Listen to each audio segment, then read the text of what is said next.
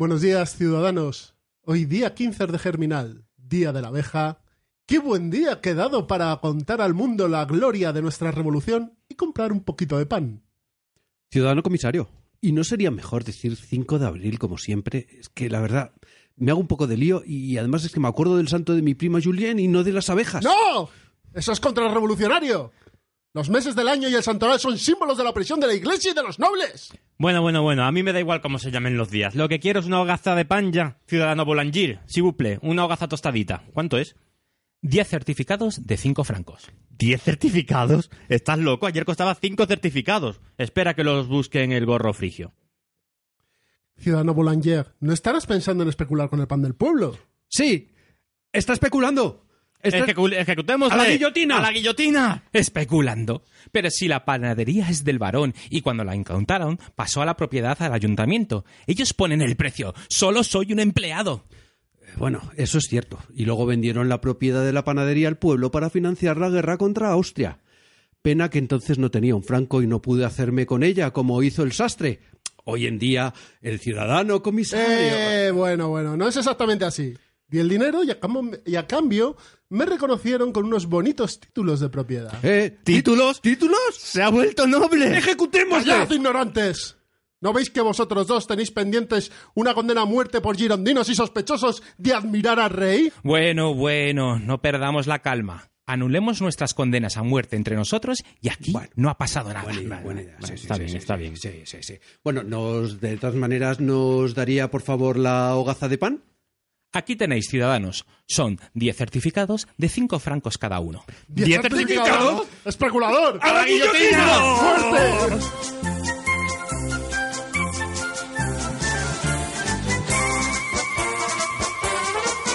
En el siglo XVIII en París hizo furor el varón de Vide, famosísimo inventor. El varón especulaba con la posibilidad de tomar baños de asiento sin perder la dignidad.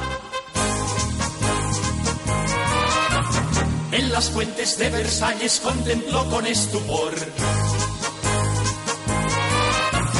a unos patos arrimar el culo a un surtidor. Exclamó el señor Messier, Eureka, je l'encontré. Oh la la, oh mon dieu, je veré un filigrane que será una palangana con el chorro incorporé.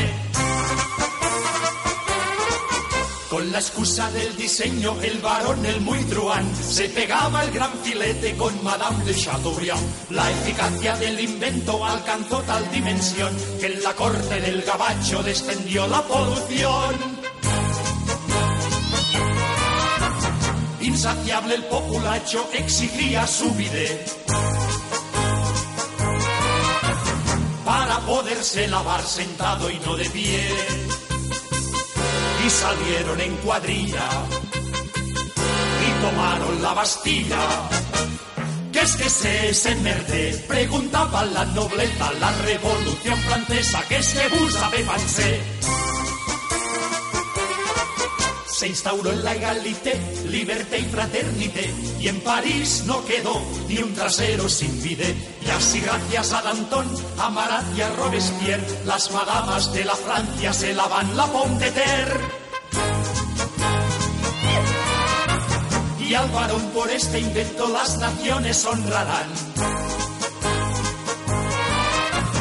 Como al conde de Foie y al marqués de Croissant. Y este es el relato exacto del varón y su artefacto.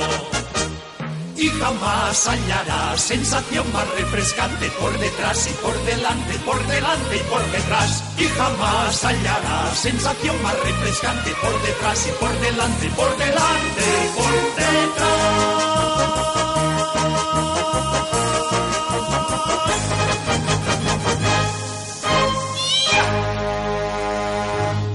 Le grand carrefour du citoyen Maple est joué avec les grands-pères commence. ¡Bravo!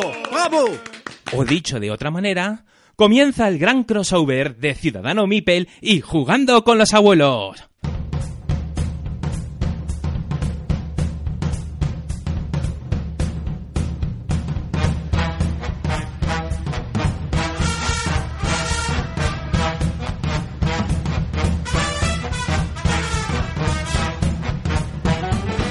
Todos y bienvenidos a la Yayo Cueva. Os saludan Alejandro Torío, Eduardo Molins, Hola a todos. Miguel Baena Hola, jóvenes. y Jesús Neila. Hola, ciudadanos. Bueno, chicos, programa especial, ¿no? Programa especial. Ya tocaba, ya tocaba que hacía un añito, ¿eh? Justo. Nosotros hemos venido aquí a beber y a comer.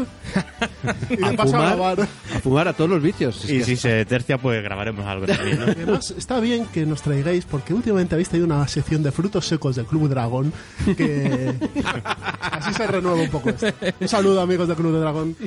Pues a mí me hace mucha ilusión porque además esto lo queremos convertir en tradición, al menos una vez al año, ¿no? Cuando llegan estas fechas, pues nos juntamos aquí cuatro amigos el eh, de dos podcasts. cruce de febrero Eso o marzo es. abril. Entonces, eh, muy bien, muy bien. Muy Uno bien. Q2. Pues chicos, eh, vayamos a a ver, de, vayamos al turrón, ¿no? Y entonces eh, Jesús, Cuéntame. ¿de qué vamos a hablar hoy? Bueno, pues hoy traemos tenemos una excusa para ponernos aquí finos, pero bueno, no, hoy, hoy vamos a hablar de historia, pero también vamos a hablar de un juego. Y vamos a hablar de Liberté, Michael, de Mark, Michael Wallace, iba a decir. Dios. El De primo el inteligente el de- primo inteligente de Martin Wallace.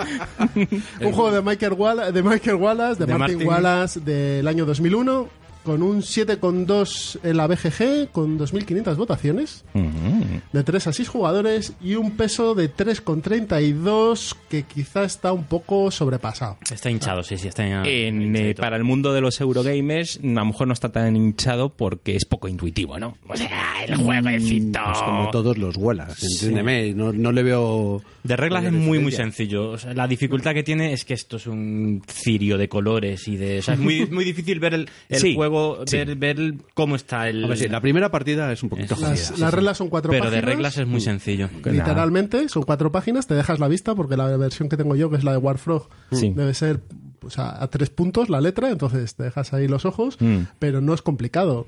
Tiene estas mini reglas y tal, pero bueno, ya iremos hablando. Y cuesta unos 50 euros de segunda mano. Actualmente no está en venta, no se ve mucho por los mercados de segunda mano. Yo lo compré. Ujú. Eh, en Alemania, Voy a lo- decir algo, pero lo vamos a poner en nuestra página tal, pero mm, en Amazon 72 pavos nuevo. ¡Corred que se acaban! ¡Insensatos! En la, en la BGG hay mucha gente que lo vende a buen precio. ¿eh? Mm. Podéis encontrar versiones ahí curiosas y por cincuenta y tantos euros, sesenta. De- de- de Pero no, no, no, no empecemos con el si quieren comprar. Primero vamos a hablar de él Eso, y luego que- a ver si, si la gente pica o no pica. Eh, Jesús, decías que había. mm, tú tienes la versión Tree Frog. Hay dos, hay diferentes Hay otra versiones. versión, Ah, vale. eh, no sé de qué editorial es Mm. la otra, eh, pero la otra versión es más bonita. Sí. Yo la que jugué eh, previamente es a esa. A esa. Eh, cuando lo vi digo, coño, estos colores Es no son los mismos. Mm. es la segunda edición, al parecer. Vale. Y esta segunda edición sí que tiene los colores más bonitos, el mapa es más bonito, las Mm. cartas están más tematizadas, bueno, más tematizadas, tampoco tiene mucha tematización, No, bueno. pero están más mejor marquetadas. Vale. Esta versión Y la letra ya no es tipo 3, sino que se le envía, será ¿no? 6, sí. no, la, la- la letra es más, más Vale. eh, amigable. Ujú. Pero la verdad es que este juego sí, bueno, es un juego de 2001 y se le nota. Claro. Se le nota sobre todo en el, Porque los en el abuelos envoltorio. os traemos juegos antiguos, ¿no? Eso es. Hombre, este tiene ya va para 20 años. Pues ¿eh? ahora 20 Hostia, años. macho, Sí, sí, sí, sí, no, es una sí, tontería, sí. pero son Sí, 20 sí. años. Los abuelos eran becarios entonces todavía. El rey Y- Carol era cabo. Tengo, tengo aquí apuntado que eh, en el 2002 eh, quedó como finalista en el International Gamers Awards para General Strategy Multiplayer. Dice, ah, pues muy bien. Bien, bien. Pues bueno, por lo menos quedó finalista. Pero el ganador en ese momento de ese premio, ese año, fue el San Marco. ¿Os suena? Yo no lo he jugado. No. ¿Os suena alguno? Vale. No, pero los Sé que otros es finalistas, bueno, ¿eh? algunos sí que me sonaban así. Sí, eh, a ti te, la alta tensión, ¿no? Te, la alta tensión sí te suena. Que no entiendo cómo, no sé, un juego que ha ganado, pero no, no sé, ha pasado un poco sin pena ni gloria. Sí. El Medina sí que se oye un poco. Sí, el Medina de- sí. Sí, sí, sí. Mira, de aquí los finalistas, Alta Tensión, Genoa, Medina, Pampas Railroad, el San Marco y el ganador del El San Genoa Marco. lo tengo, fíjate. Uh, Nunca lo he jugado, pero lo tengo. tonto. Mentira, no lo tengo, lo tiene Juan Luis. lo llevé un día a su casa a ver si lo jugamos y no hubo manera. Un saludo a Juan Luis desde aquí que Sí. nos están oyendo. Un abrazote. Bueno, Eduardo, entonces, ¿cómo lo hacemos? Porque aquí hay morcilla histórica, aquí hay juego. mm, Bueno, vamos a hacer una cosa. Eh, vamos a, como vamos a hablar de la Revolución Francesa, si te parece, haznos un primer bosquejo de qué, qué es esto de la Revolución Francesa. Vale. Y después, pues vamos a meternos con el juego, a ver que cuando abramos la caja de Liberté, ¿qué nos vamos a encontrar? Vale, pues estupendo. Bueno, pues entonces, eh, para hablaros de la Revolución Francesa, no se me ha ocurrido mejor que traeros mm, tres momentos en el tiempo. Y así os situaréis perfectamente, queridos oyentes. Entonces, hablemos de un primer momento. Imaginaros, principios de junio en 1775, en la magnífica Catedral de Reims, el joven Luis XVI tiene solo 20 años y camina hacia el altar para su consagración como rey de Francia. Está vestido con una larga camisola de color carmesí mezclada con oro, abierto en algunos lugares donde estratégicos donde recibir la, la- La la unción. unción. La catedral está a rebosar de representantes de la aristocracia y el alto clero y la gente común, obviamente, está esperando fuera. En sus manos el obispo tiene un recipiente con el aceite sagrado de la monarquía francesa y este es exactamente el mismo aceite que una paloma había bajado de los cielos para bautizar al primer rey cristiano de Francia 13 siglos antes. Garantizado, ¿no? Hombre. Lo de la paloma. Eh, eh, eh, el obispo unge al joven Luis XVI y su mujer María Antoinette, La austríaca. la austriaca. Oh. ¿Cómo empezamos sabéis con las malas lenguas ¿no? aquí? ¿Qué significaba? L'Autrichienne es una eh, composición de palabras con muy mala leche, que es de Autriche, austríaca, y Chen, perra. Hostia. La otra, le- podría sonar como la otra perra austríaca, l'Autrichienne. Es que la dieron caña, pero, pero de lo lindo. Pero bueno, Hasta el final. ¿eh? hasta el final. Sí, sí, sí, sí. Entonces su mujer, pues eso, rompe a llorar de la emoción. Muy bien, pues ahora otro cuadro. Nos adelantamos 18 años más tarde, es otoño de 1793, cuatro años desde el inicio de la Revolución Francesa y un grupo de revolucionarios entran en la Catedral de Reims. Un herrero sube al altar, las masas gritan nerviosas, él toma el recipiente con aceite sagrado y lo estampa contra el suelo. La monarquía ha caído, así de sencillo. Esto ha sido 18 años después. ¿Cómo es posible que ese aceite sea sagrado? Que bajó una paloma del cielo. No olvidemos el dato. A mí eso me lo vende.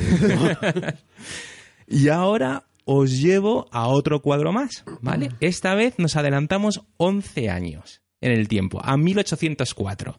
Ahora estamos en otra catedral, en la de Notre Dame, y el Papa Pío VII unge a Napoleón Bonaparte con un nuevo aceite sagrado.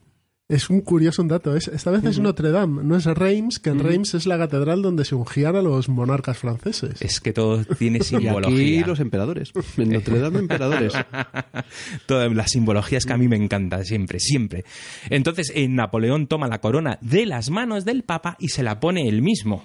El emperador es consagrado por la gracia de Dios, pero su coronación es por mano propia y simboliza su derecho a la corona por la voluntad del pueblo. Fijaros, ¿eh? O sea, fijaros en qué poco tiempo, qué tres cuadros más diferentes sobre casi algo parecido. Y por terminar, si avanzamos hasta 10 años más tarde, Mm. Tal día- 14, ¿no? tal día como hoy, hoy que es 5 de abril, hemos dicho que es el día de la abeja. Seis, seis, seis de abril. Germinal. 6, 6, de abril, perdón. Ujú. Eh, día de la abeja. eh, ah, no, mierda. Lo hice pensando que íbamos a hacerlo ayer. Ah, Bueno, pues al vale. día de la bueno, pues marmota, ayer. El día de la marmota. Sí. Eh, bueno, pues eh, tal día como hoy, que sí que es 6 de abril, eh, Napoleón se rendía, eh, aceptaba su rendición ante los aliados y se iba exiliado a la isla de Elba. Toma ya. Y, ahí cierra el, el periodo de los últimos tre- 40 años. Eso es. Madre mía. Increíble. Entonces, eh, también os quería decir que esta introducción que, que- que personalmente a mí me ha encantado, no, ojalá fuese mía, pero esto viene de un curso que se llama Living the French Revolution and the Age of Napoleon, que es de Great Courses. Luego os pondré el enlace y es un curso, bueno, pues es un audio curso de la leche. 24 horas de curso, pero esta intro fue muy bonita. Sí, además, que- además te, te muestra Mm. que es la monarquía absolutista de Luis XVI, Mm. el, la pulsión revolucionaria con el El herrero, de los 10 años. el final de la revolución, que fue al, bueno, al final fue una dictadura lo que, lo que Sí, sí, claro. su- sufrieron los franceses, y el final de esa dictadura con, con la caída de Napoleón en el 14. Sí. De todas maneras, a ver, el, el periodo de la Revolución Francesa mm, en general es, bueno, al menos desde luego para mí, que me gusta la historia, era una gran desconocida. Hasta que nos hemos puesto a estudiar un poco el asunto. Sí, pero todos- Para preparar el todos programa. tenemos en la cabeza, todos hemos Sí, todo el mundo lo que piensa pero- es, ah, pues sí, la revolución, tal, tomaron la Bastilla, salieron en cuadrilla, como hemos escuchado, que coman esto. pasteles, le cortaron la cabeza al rey, chimpum. Y no sé cómo, de repente, estamos jugando napoleónicos. No, tíos, vamos a ver. Fue un periodo de 10 ¿Qué años. material nos ha dado de, de- de juegos este? Sí, pero de los 10 años de, de los 10 años de revolución, realmente ahí hay poco. O sea, hay poco juego y poca historia. Y, y- y es un periodo complicadísimo, lleno, o sea, lleno de sucesos, lleno de eventos, lleno de cosas súper icónicas que a medida que las vayamos diciendo, seguro que os suenan, pero ah, vamos a ver, yo no, yo hace una semana, desde luego, no sabía, eh, o dos semanas, vamos, cuando empezamos a hablar de este programa, no sabía colocarlas una detrás de otra. De hecho, mucha gente considera que la Revolución Francesa es el comienzo de la edad contemporánea, Sí. el final de la edad Sí, moderna y el es. comienzo de la edad contemporánea, porque no había sucedido nada igual. Hay una ligera similitud con la Revolución Americana, pero con muchos factores totalmente diferentes entre una y otra. Y, Hombre, la Revolución y- Americana es mm, la chispa que inició la francesa. Sí, pero era más una revolución de independencia de unas colonias Sí, que, sí, sí, que pero- esto, que era en, en la propia metrópoli. Que- que un cambio de régimen. Tenía una realmente. cosa fundamental en la Revolución Francesa, que es el cambio de ideas que hay en los primeros años sobre el, el- dónde reside la soberanía nacional. sí, Que eso es aquí- un cambio eh, radical. Aquí- Y de hecho, una de las cosas que más me llamó la atención cuando empezamos a documentarnos de esto fue que Luis XVI siguió siendo rey durante tres, cuatro años más, pero ya no era rey de Francia. Era rey de los franceses, porque ya la soberanía nacional no residía en el rey de Francia por, mm, Mm. por man- tanto por la gloria de Dios, efectivamente, sino que residía en todos los ciudadanos franceses. La paloma, la paloma. Esto es- Ah, pe- perdón, perdón. No, perdona, es- no es por la gloria de Dios, es o por la gracia de Dios o por la gloria de mi madre. Esto los, los, los Entonces eso me llamó muchísimo la atención. ingleses ¿eh? de, de, la- de Albión lo hicieron ciento y pico años antes con la restauración de Carlos II. Cuando le dijeron, Efectivamente. ¿Tú viste lo que te le pasó al que estuvo antes? Pues como no quieres que te pase ¿Quieres esto a ti, ya sabes lo que tienes que hacer. Eso es. Qué bien tirada esa. Muy bien. Bueno, pues eh, eh, eh, eh, el juego, ¿no? ¿Qué- ¿Nos qué- contáis vosotros el juego que lo habéis jugado más, mm, principalmente? Sí. ¿Qué, qué nos encontramos? ¿Qué, Cuando uno abre la caja de Liberté, sea la edición que sea, lo que va a encontrar para empezar es mucha madera. Porque es, es un juego que trae bastantes bloques de madera, bastantes eh, peones y un montón de cartas. Y un tablerito, ¿no? Eh, Liberté es un juego basado en la mecánica de mayorías, ¿no, Miguel? Eso es, en mayorías. Eh, al final eh, es un juego de tracks, de muchos tracks, eh, con forma del mapa de Francia. Pero al fin y al cabo lo que estás manejando son muchos tracks. Mm, nada sí. más. Es un juego en el que vamos a. Bueno, simula cuatro votaciones durante la Revolución Francesa. Creo recordar que en el 92, 94, 96. Vale. Y Sí, son cuatro periodos, digamos. Sí, cuatro periodos. Cada uno con una- Sí. Mm. Entonces nosotros tenemos que ir moviendo nuestros hilos en las sombras para favorecer el- unas, unas determinadas mayorías. Y en función de esas mayorías se van a repartir unos puntos de victoria. Perfecto. Eh, quede- mm, tiene que quedar claro que los jugadores no van a representar ninguna de las tres facciones que hay. En el juego hay tres facciones que son los monárquicos, representados con los mm, bloques eh, Blancos. blancos. los girondinos o moderados, representados con los bloques azules, y los jacobinos o radicales, representados con los rojos. ¿no? Los jugadores no van a representar una de esas tres, sino que van a eh, colocar influencia de los tres eh, de las tres facciones a su, a su gusto para ganar el, el- el juego y para subir en los puntos de victoria, que al final esto se gana por puntos de victoria. ¿no? Entonces, no te van a asignar el bando moderado y tú vas a tener que pelear con los moderados Eso para que ganen la Mm. revolución.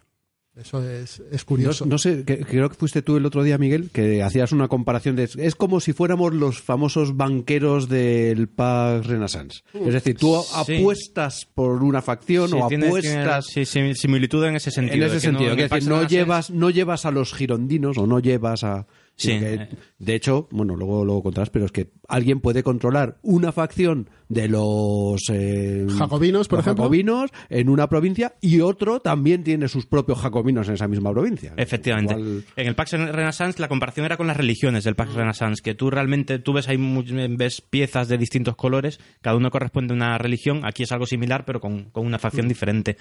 Y efectivamente, tú simplemente, o sea, mm, el objetivo es el objetivo tuyo es tener la máxima influencia en el gobierno, en el gobierno que salga en el gobierno o en su defecto en la, en la oposición. Vale. Eh, para ello, eh, lo que tienes que hacer es mm, promover el voto de a uno de, la- de las, de esas tres facciones.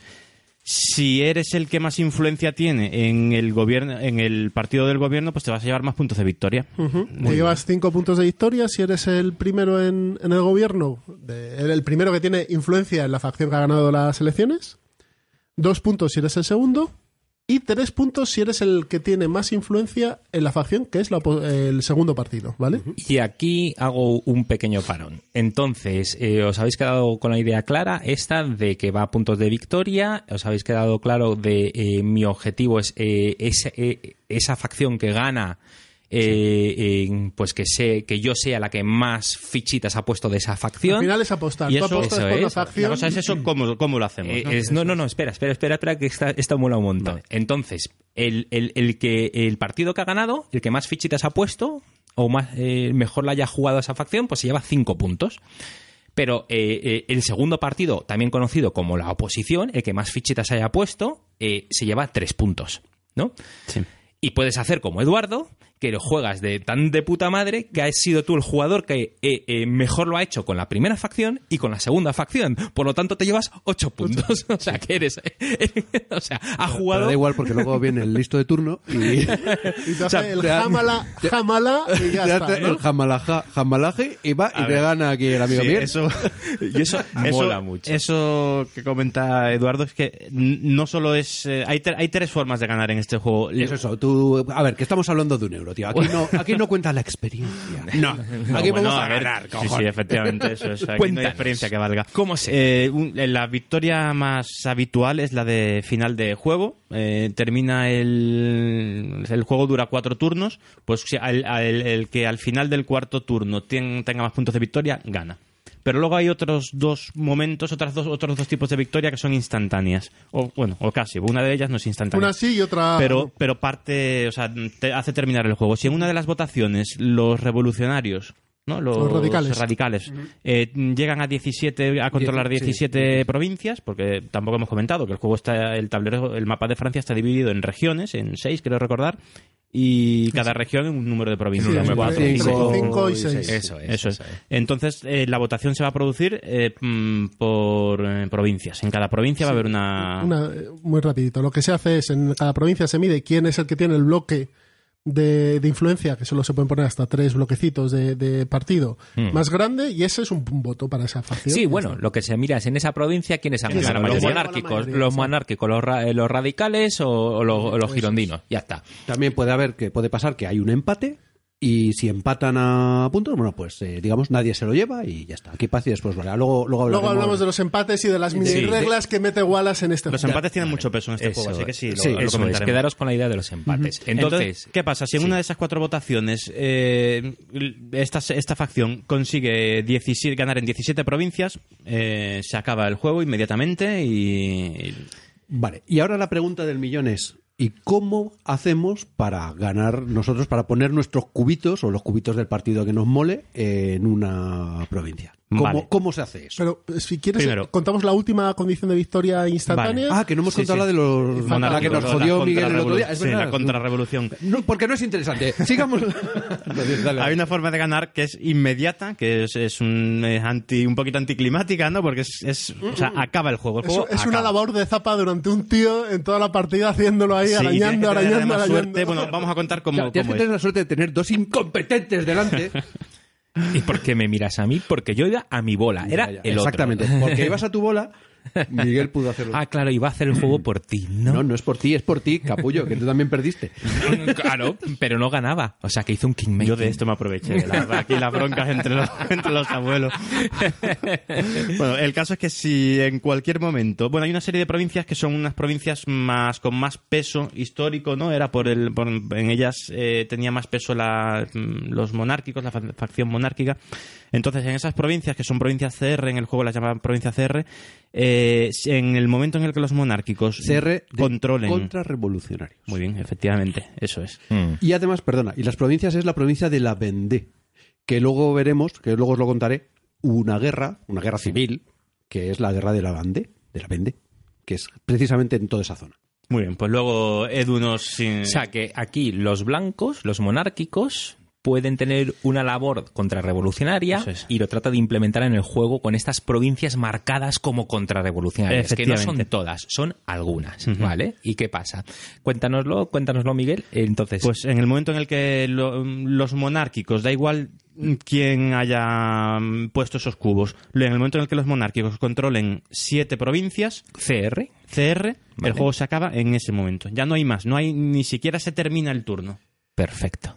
Siete provincias o, El micro, Ah, bueno, es verdad. o siete provincias o si los revolucionarios no, agarra- no ganan las dos guerras que hay. Porque, Hay tres, hay tres de razas. Tres. sí, es verdad. pero son las dos últimas. Si las dos últimas guerras, ahí, ahí luego contaremos lo de las guerras, Mm. no las ganan ninguno o no se, o no se libran, eso es una, un control más para los monárquicos. Sí, eso está muy bien dicho. Hay un, hay un pequeño track de batallas, entonces allí, eh, si esa batalla eh, no la ganan los revolucionarios, o sea, los azules o los rojos, entonces eh, va, se considera como una batalla ganada por la contrarrevolución Eso es, eso es.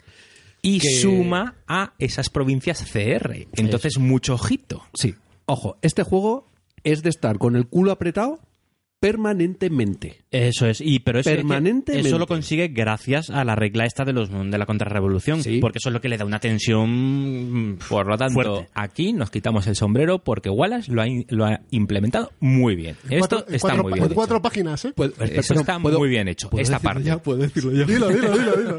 A ver, Dilo, dilo. Estás deseándolo. Llevo de verdad varias semanas deseando decirlo. Mirad, chavales. A vosotros que os gustan tanto los juegos de Wallace y que mojáis las bragas con la puta mierda del Brass, ¿vale? O sea, lo que o sea, os lo voy a decir. Sí, ya sé que os habéis gastado 60 pavos y os lo han mandado y el mapa es muy bonito porque viene en negro. ¿vale? Quitarle, quitarle el whisky, por favor. Es coñac. Por cierto, muy bueno Remy Martín. Eh, de verdad, el juego, este juego es muchísimo mejor juego que el Brass. ¿Te puede gustar más? Te puede gustar menos. Pero como juego es muchísimo mejor que el Brass. Y muchísimo mejor hecho. Y esa tensión que tiene este juego, vamos, no la tiene el Brass ni en, vamos, ni, ni en días de fiesta. O sea, bueno, dicho esto, son le quitamos, le quitamos el micro, volvemos a nuestras y cositas. y dicho eso, hasta luego, chaval. Eh, Edita, edita eso, Jesús. Madre mía. Perfecto. Bueno, ya sabéis, programa 23, Brass en Ciudadano Mipel, lo podéis escuchar. Sí, uno, uno, uno Efectivamente. de mis top. eh, Como ya está escuchado, pues por eso nos traemos gente que con la que podamos discutir amablemente. Me encanta. Bueno, entonces hemos hecho la, hemos explicado ya cómo se gana el juego, ¿no? Eh, y has explicado las muertes súbitas, o sea, hay, hay una se gana por puntos o estas muertes súbitas que has Sí, para resumir es o puntos de victoria en el Sí. track o en la, en la fase de elecciones que se salgan los jacobinos y tengan 17 votos. que también es súper temático. O sea, es que si se salen los jacobinos, es que el terror ha De hecho, inundado la, la Francia. partida que jugamos está, nosotros, tío. Yo me quedé a dos votos de, re- cerquita. de reventar con los jacobinos y no pudo ser. Es que es complicado, ¿eh? O, Sí, sí, sí. o la más complicada de todas, que es que gane la contrarrevolución. Bueno, pues sí, eso es. Zoro lo intentó y no lo consiguió en vuestra partida. Bueno, y si no ocurre ninguna de esas, pues el que más puntos tenga Eso y es. el que ha ido Bueno. mm, ahí cangrejeando. Perfecto. Y decir una cosa, partida. si, un, si se da una de las dos condiciones de victoria súbita, bueno, una súbita y la otra casi súbita, ¿quién gana? Claro. Gana el que tiene más, en el caso de, lo, de la contrarrevolución, por ejemplo, el que tenga más influencia en, en- en los- en- dentro los de la sección de los monárquicos, que al final, al final es el que tenga más stacks de cubos blancos en, en el tablero y en su, en su mano. Hmm. Y lo equivalente con los jacobinos. Si ganan los jacobinos, pues quien más quien controle más provincias, más cubos, más Sí, el eh, que- tenga más, más influencia en los jacobinos, pues ese Sí. se lleva la partida. Oye, ¿y os, os parece que antes de, de continuar con cómo de- vamos de poniéndolo, explicando más cositas. sí. es, es- queréis, por si tenéis curiosidad, por, por saber, bueno, pero qué partidos son, qué, qué es esto de los jacobinos Sí, sí. y tal? Hmm. Bueno, pues ahora que estamos a tres semanas o a dos semanas de unas elecciones generales, a tres, aquí en España, y posiblemente Aquí- hayáis escuchado que hay aquí algunos partidos que son de, muchos, muchos no hay, ¿eh? que, de- que son de derechas, que son de izquierdas, que si son ultras.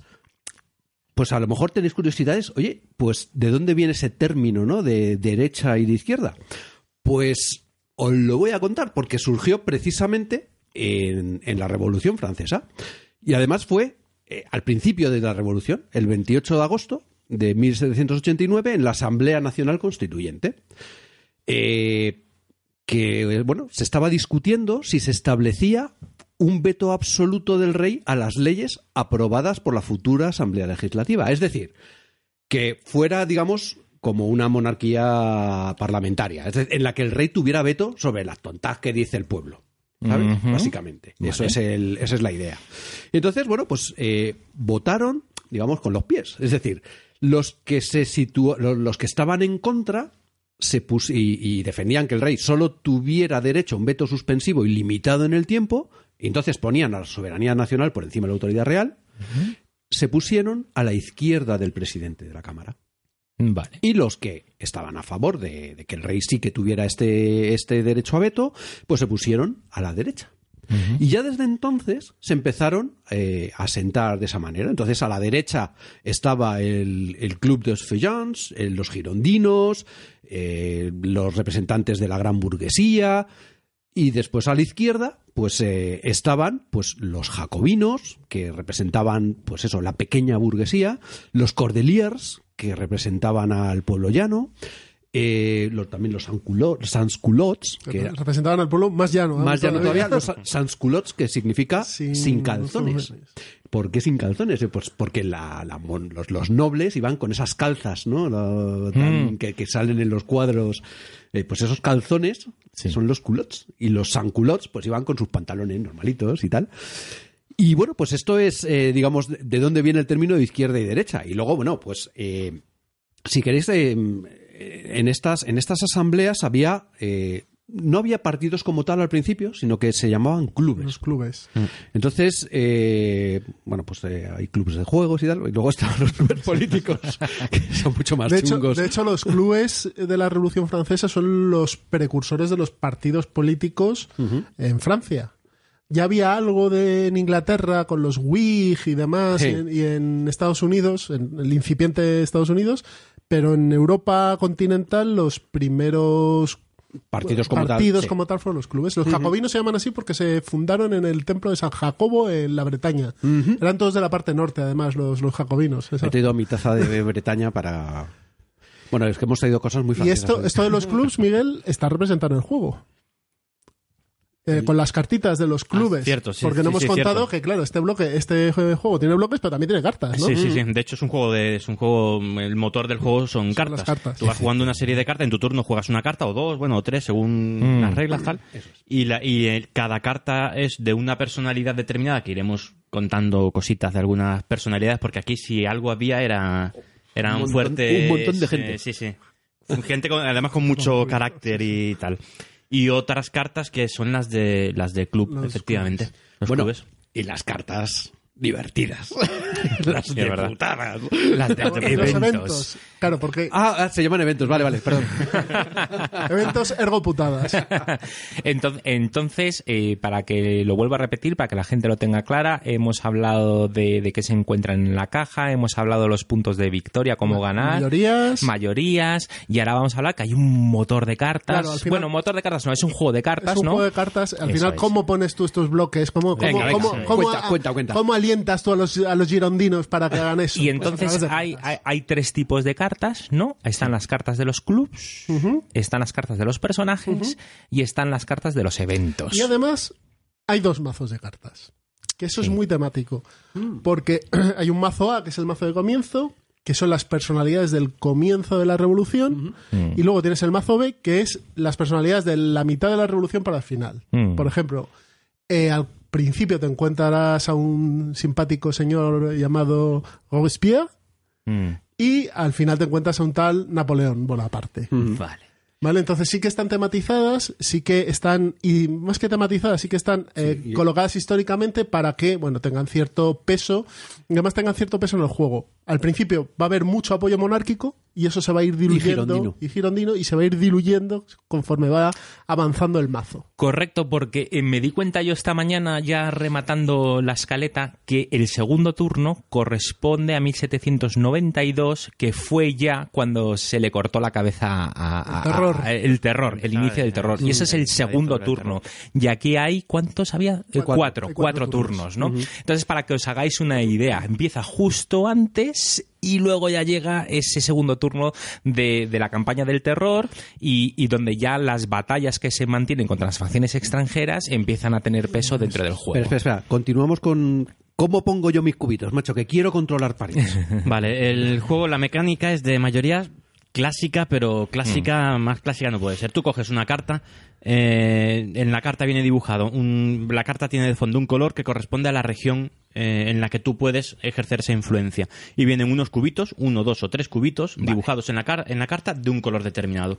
Entonces, si juegas esa carta, te está diciendo que puedes colocar el número de cubos que viene en la carta de la facción que, que viene dibujada. Por, el ej- por el- ejemplo, Mirabeau son tres cubos azules. Por en la región que sea, que ahora mismo no me Pues puedes poner tres cubos eh, moderados en la región de la Bretaña. dividido, dividido o en una, en dos o en Claro, tres es provincias. en la región. La región es es, la región. el bloque grande, pero luego la región se divide en provincias. Sí, y puedes dividir esos tres bloques, o los dos, que te- lo que diga la carta, los puedes dividir en, en cualquiera de esas provincias. Hay una pequeña regla de, de colocación de bloques. Es tú no puedes colocar más de tres bloques de una facción en, controlada por ti Sí. en una provincia, Hmm. ¿vale? O sea que el No, stack, espera, espera, el stack tiene O sea, una altura máxima de tres. Eso Exacto.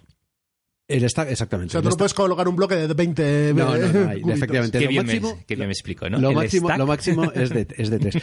Pero luego está el tema de no puedes tener más de un grupo controlado por ti en una provincia. Eso Eso es. es. En cada provincia solo puedes mm, fomentar Sí. el voto de una facción Vamos, pero determinada. es lógico. Dice, a ver, a ver, Torío, tú en esta provincia, ¿a qué vas? ¿A rojos o azules? Pero no me vayas a los dos porque no. Entonces tienes que tener muy claro a lo que vas a apoyar en esa Bueno, provincia. eso se hace mucho, ¿eh? Ponerle una velita a Dios y tal diablo. Eso es. Ya, Hombre, pero de hecho en este juego lo haces, ¿eh? Lo que pasa es que en provincias distintas. En provincias Tú distintas. estás intentando que gobiernen los rojos. Eso es. Pero en provincias Pero si con una acaso, velita al Yo monárquico. voy a poner aquí unos, blan- unos cubitos blancos que no vendría mal. Aquí al ladito. Entonces, eso son mecánicas muy, muy de, o sea, de mayorías clásicas. De hecho, una cosa que no estoy de acuerdo, comentabas antes, es sobre, el- sobre, sobre la tematización. El juego, a mi entender, yo lo veo como está ha intentado tematizarlo muy bien, pero no yo la sensación cuando estás jugando es la misma de, o sea, yo no, no tengo la impresión de estar en una votación en la Francia revolucionaria, podía estar poniendo en vez de en vez de influencia uy, pod- ponía estar uy, lo que me ha dicho. podía estar poniendo caballeros en León. Vale. No sé si me explico, Mm, porque es la misma sensación que la Ya, pero es que un euro. esto, esto Es es, un es euro, otro debate. Ya, es que sí, sí, claro. quizás el mal de los juegos de mayorías. O sea, el- por mucho, porque, por ejemplo, me voy a ir. Caos en el viejo mundo es un juego de mayorías Mm. y en el fondo también estás haciendo lo mismo. Estás colocando influencias, estás colocando tal para Ya, pelear. lo que pasa que yo cuando la- Entonces, el otro día cuando jugamos a mí particularmente a mí sí me a Sí, mí, ¿no? a mí sí me, Yo no, me- en a mí a mí sí me llama, a mí sí me llama y una vez además que empiezas a ver los nombres Sí. y dices, ay coño, eh, que es Marat, coño, el, Fili- el, el Carlos el Carlos Felipe de Artois, que luego sería Carlos Sí, X. conoces, Eh, claro. Sí, claro, eso- eso o se mete. Te empiezan a, empiezan a pasar por delante de ti nombres que dices, ah, es verdad. Bueno, de hecho, en Yo- nuestra primera mí- partida- A mí particularmente, mm, lo siento, pero a mí sí me convence la tematización de este juego. De esas dos que jugamos el fin de semana, en la primera partida, eh, Napoleón murió en la batalla de Árcola, que, que, o Arcola, no sé cómo se pronuncia. Que eso, caramba, temáticamente está... Se fue a la está guillotina. ma- Sí, sí. No, murió en la batalla, Na- Napoleón. Murió- en la batalla en la de batalla, Árcola. la batalla. Sí, sí, sí, en, en el 96. Guillotinamos a todos Ahí cambió la historia de Francia y del mundo. O sea, hay euros que están muy bien insertados en el tema. Sí, Y como el este- y este es uno. Ahora, hay, hay otros juegos que son temáticos, que son el Sí, John sí, Company. El John Company, si te sientes que estás allí jugando de, de esa manera, ¿no? De, Bueno, bueno, bueno. o sea, otra cosa es que te guste el juego, que a ti no te gusta, ¿no? Sí, sí, sí, Pero, Sí, no, el pero John- sí, el John esa, es Company es esa, es la, temático. esa es la Lo vendo, por cierto, por 30 euros. ¿En serio? Sí, ¿Que sí. lo vendes? Sí, ¿Tú porque no- también, Brutus? Me gusta, me gusta. El juego me gusta mucho, pero no ve. Me gusta o sea, mucho, ni- pero lo Pero vendo por 30 30 euros. Ya sabéis, contactad con él, arroba Madre ciudadano Mipel, entre. Mipels. entre Mipels. Muy bien, pues a ver, entonces, ¿por dónde nos hemos quedado? Nos hoy? hemos quedado con las cartas. Con las cartas, ok. Hemos, lo que decía Miguel era cómo estábamos poniendo las influencias. Vale. Entonces, ¿qué- ah, perdona, y como esto venía a cuento de los clubes, los clubes son unas cartitas un poco especiales. Solo pones un cubito de un color, pero donde quieras. Eso es. Las que comenté yo, las de personalidad, eh, están más restringidas. Son más potentes, pero más restringidas. Las de club es como un comodín. eso Claro, y las, de personalidad son el core de- del, del Sí. mazo de cartas. Las que más hay son de personalidades. Clubes y eventos son cartas, hay bastantes, pero son bastante menos que las de personalidad. Las de clubs a mí me, me encantan porque me dan mucho juego. Me Claro. permiten entrar en provincias eh, en plan comodín, ¿no? Dices, hostias, tengo que entrar en esta provincia porque aquí Miguel se está llevando el gato al agua y tengo que entrar como sea. Y, y eso ayuda. Y además con los clubes juegas una micro regla de este juego, Ahí una está, de ellas, y es que explicar. cuando tú juegas una carta de un bloque, puedes jugar otra de otro bloque y puedes colocar dos. Y además, a más a más, las cartas de evento se pueden jugar en cualquier momento. Mm. Y acabo de hacer un pareado. O sea, que es... que es- que, que- que le acabo de enseñar una cosa a Alejandro que Por- se pornogra- acaba... por- pornografía alcohólica la Sí, estás le, le- le enseñando. estoy enseñando un poco de pornografía. Ay, O sea, mamá. eh, os lo explico para nuestros oyentes que no nos están viendo. Es que nos estamos eh, pimplando una... rem- ¿Cómo se pronuncia? Remy Martín. Remy Martín. Un Bueno, Remy vosotros. Remy Martin. Está- estáis vosotros dándole el coñac. Aquí un Sí, pero coñac. esto es, para, Te- medicina para la migraña. te- O sea, yo te es estás perdiendo, amigo. muy, muy francés todo y entonces me acaba de enseñar una página web que vale 150 euros la botella. Pues eh, No, eh, es mentira. Eso es Ah, o sea, esa- vale. No, esta yo creo... No, esta no es 50. me acabas de normal. me acabas de Pero dejar es que el otro día lo vi y me quedé to- todo loco. Y digo, no puede ser. Joder, Madre que mía. lo encuentras por ahí. Los, No, abue- es- es- los, era- era los una abuelos os cuidamos. sí, sí. Bueno, pero Ah, entonces, se me ha entonces, ido lo que te conductor. ¿Qué cuando tú, contando? cuando Sí. tú juegas una carta de un bloque, puedes poner otra Ah, carta sí, de otro bloque. Con lo cual, es. si tienes dos clubes en tu mano, puedes poner dos bloques en cualquier sitio. O sea, el megacombo, la doble con queso aquí, son tres cartas. Tres Conseguir cartas. jugar tres A ver, cartas. tú si juegas una personalidad, puedes jugar un evento. Antes Los eventos siempre se, siempre se suman, se pueden sumar a la carta que tú juegues. son Eso es. cartas como no comodines, porque los comodines son los clubes, pero son cartas eh, no restrictivas a, a jugar una o dos, ¿vale? El combo aquí es, juegas un club, lo pones en una provincia que alguien tiene algo, juegas el terror, te lo cepillas y juegas otro club y lo vuelves a poner ahí. Y ya te has llevado dos influencias en la misma provincia. Esa sí que es una doble con queso, tío. Ay, ay, Pero sí, señor. las putaditas. Ahí está. Entonces los clubes sí que están tematizados, eh, aparecen todos ellos varias veces y, Mm. y además tienen ese esa tematización, además, ese- esa regla especial que es que los puedes poner en cualquier lado. Bueno, a ver, han hecho también una, una pequeña abstracción en el juego y es, digamos, han puesto como los jacobinos, han puesto un montón de, de clubes de estos que eran de izquierda, Eh, los girondinos, que eran, digamos, el mayor... Por cierto, los girondinos, el nombre viene de la región de la Gironde, que es ahí en la parte de Burdeos.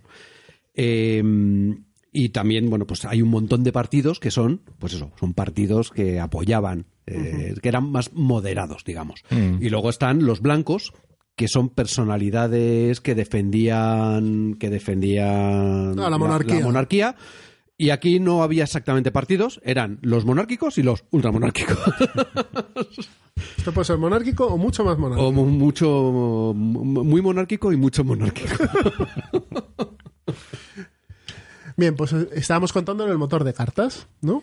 Eh, tres de los bloques por personalidades y los clubes. Y nos quedan los eventos, algún evento que queráis mencionar, porque son muy chulos los Sí, eventos. los ¿no? eventos, la verdad es que ahí el tema está, está bien, bien metido porque además tú los provocas. Es decir, eh, hay eventos como, por ejemplo, no me recuerdo el del hambre. El hambre, el sí, hambre del- es muy habitual. Además, ese es el, pre- al- em- está en el, en el mazo A, que Sí. es muy temático también, por las malas cosechas previas a la resolución. Eh, Hombre, claro, es que si hablas de la Revolución Francesa tienes que hablar de ham- hambre, ¿no?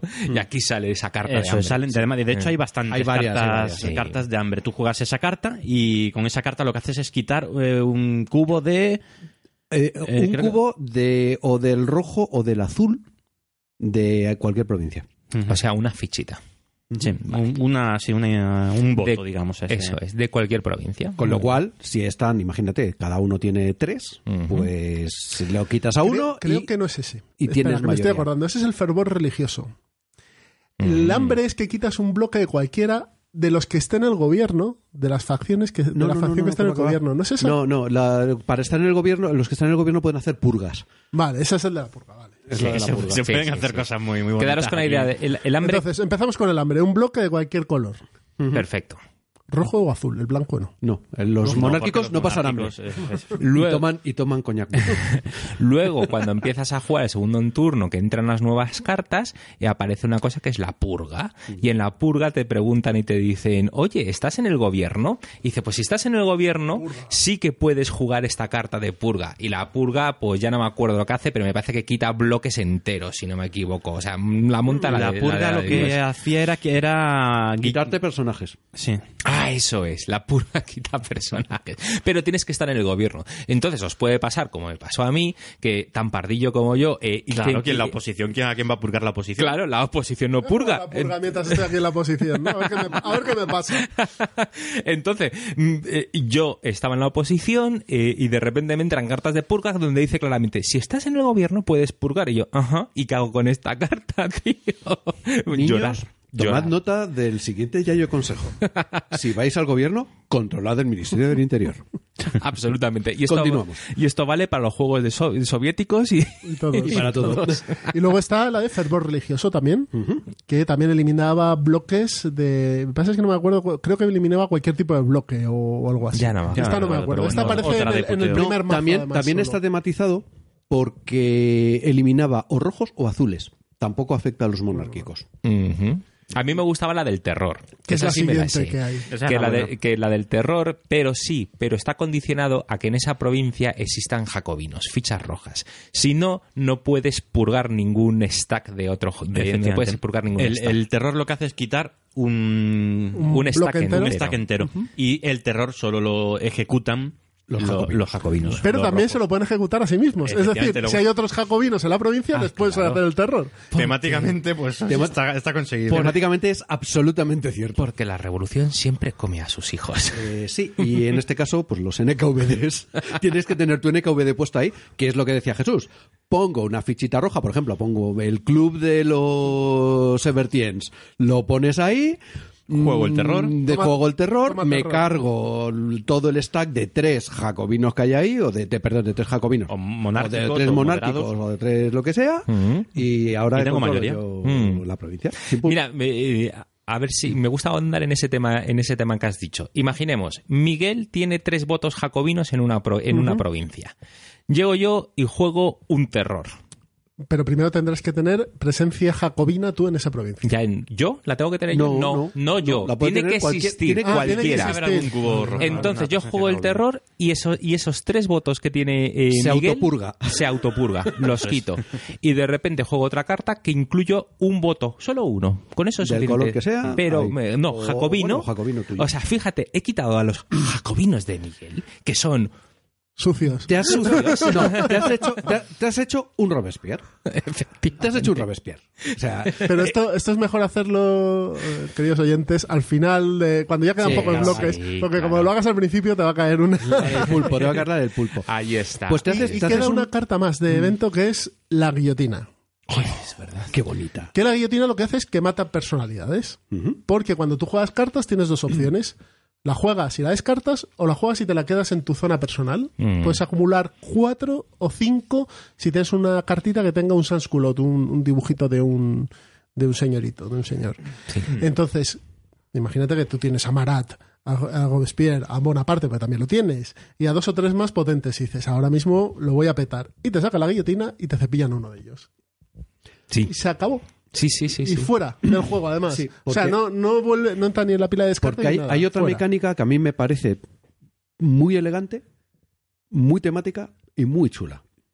Que es la de tener. eh, tú tienes la capacidad de tener cuatro personajes de los que vas jugando. O sea, tú eh, normalmente puedes jugar un personaje, pones dos cubitos y te descartas de la carta. Eh, tú en un turno puedes hacer dos cosas: o juegas carta o robas carta, ¿no?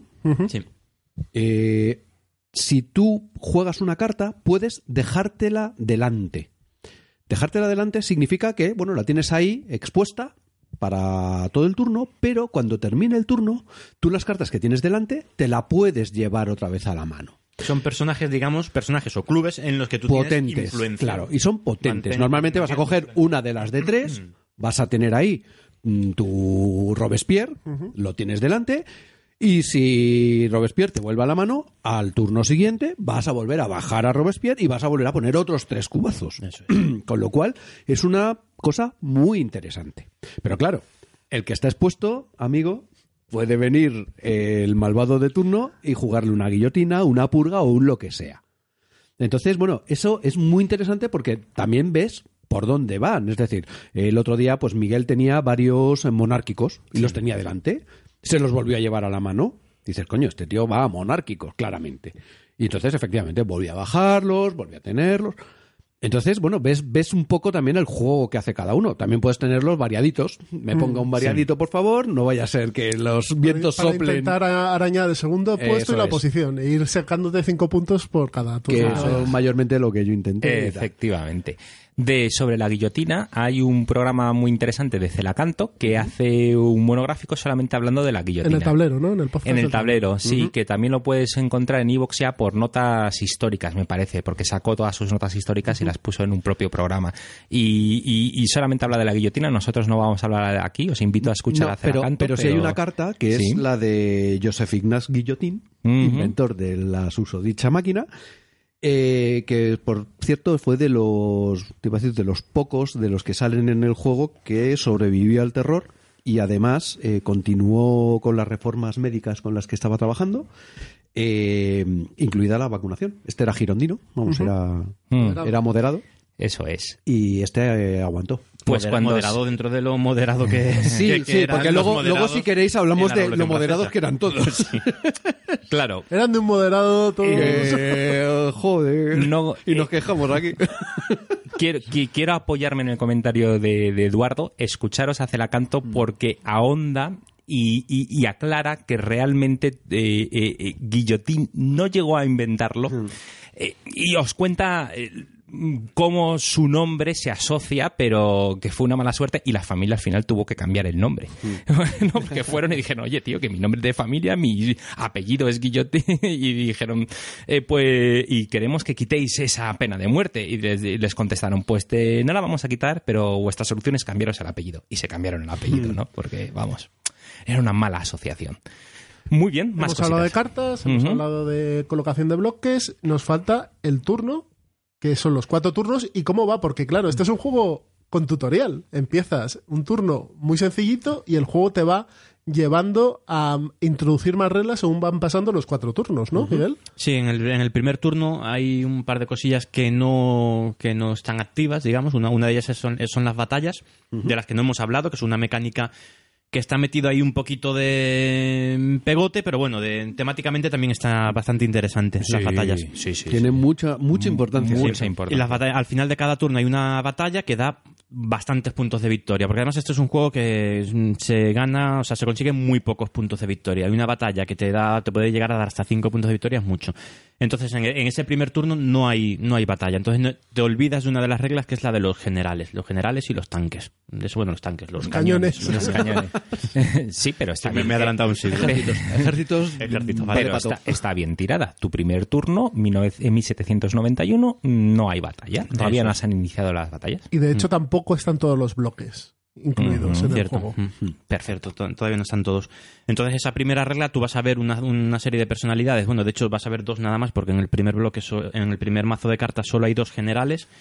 Eh, los vas a ver, pero no, no tienen uso más que colocar la influencia, nada más. Esa es una, una de las primeras reglas que no se da en el primer turno.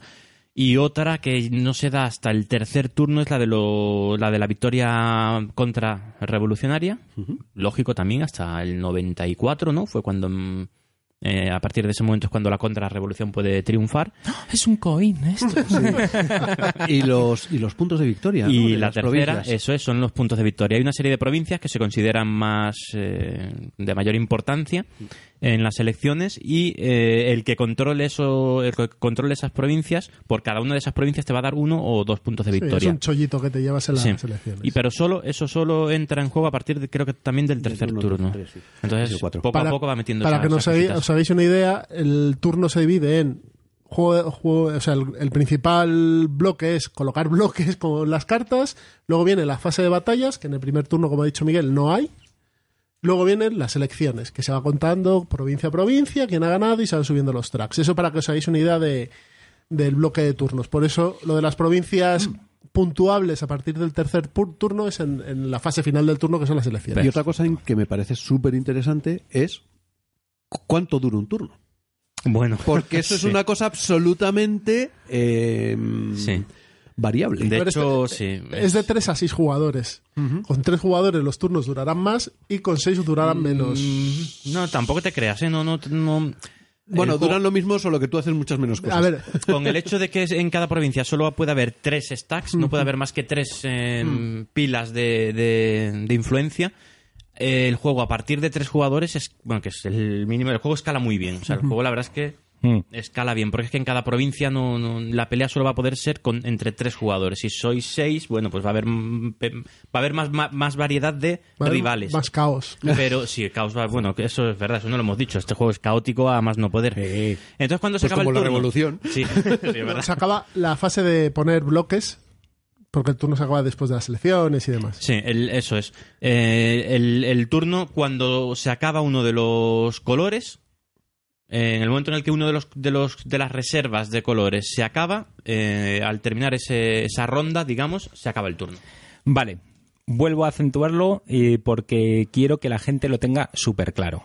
¿Vale? Que es lo que estabais diciendo. ¿Cuándo se acaba un turno? Pues niños, un turno se acaba cuando todos la maderita de una facción la has puesto en el tablero. Ahí se acaba eh, la fase de, dentro del turno, la fase de Sí. colocación de influencia. Ahí Luego empieza está. la fase de batalla, si toca o no toca, y la fase de elecciones. Eh, correcto. Entonces, ¿qué pasa? Que eso va a variar mucho. Y aquí, como hablaban en otro podcast, eh, aquí sí que se termina el turno. Es decir, Y se acaba. eso es. Se- bueno, se- se o sea, juega la ronda final hasta el último Se- jugador Se juega hasta el último jugador. Si, eres- si es el último jugador el que lo cierra, pues lo ha cerrado. Entonces, dependiendo de la forma de jugar del grupo, Mm. o de las circunstancias, Mm. eh, se puede acabar un color con mucha facilidad. En- en- es que pu- puedes acabar un turno en 10 minutos o puede haber puede haber ser una época con mucho Por ejemplo, terror, todo el mundo va a, a poner cubos rojos. Hmm. Pues si todo el mundo va a poner cubos rojos, se va a acabar cagando leches. Sí. Y además es que pasa una cosa, los cubos no tienen todos la misma cantidad, o sea, no hay la misma cantidad de cubos blancos de, que de azules que de rojos. Ajá.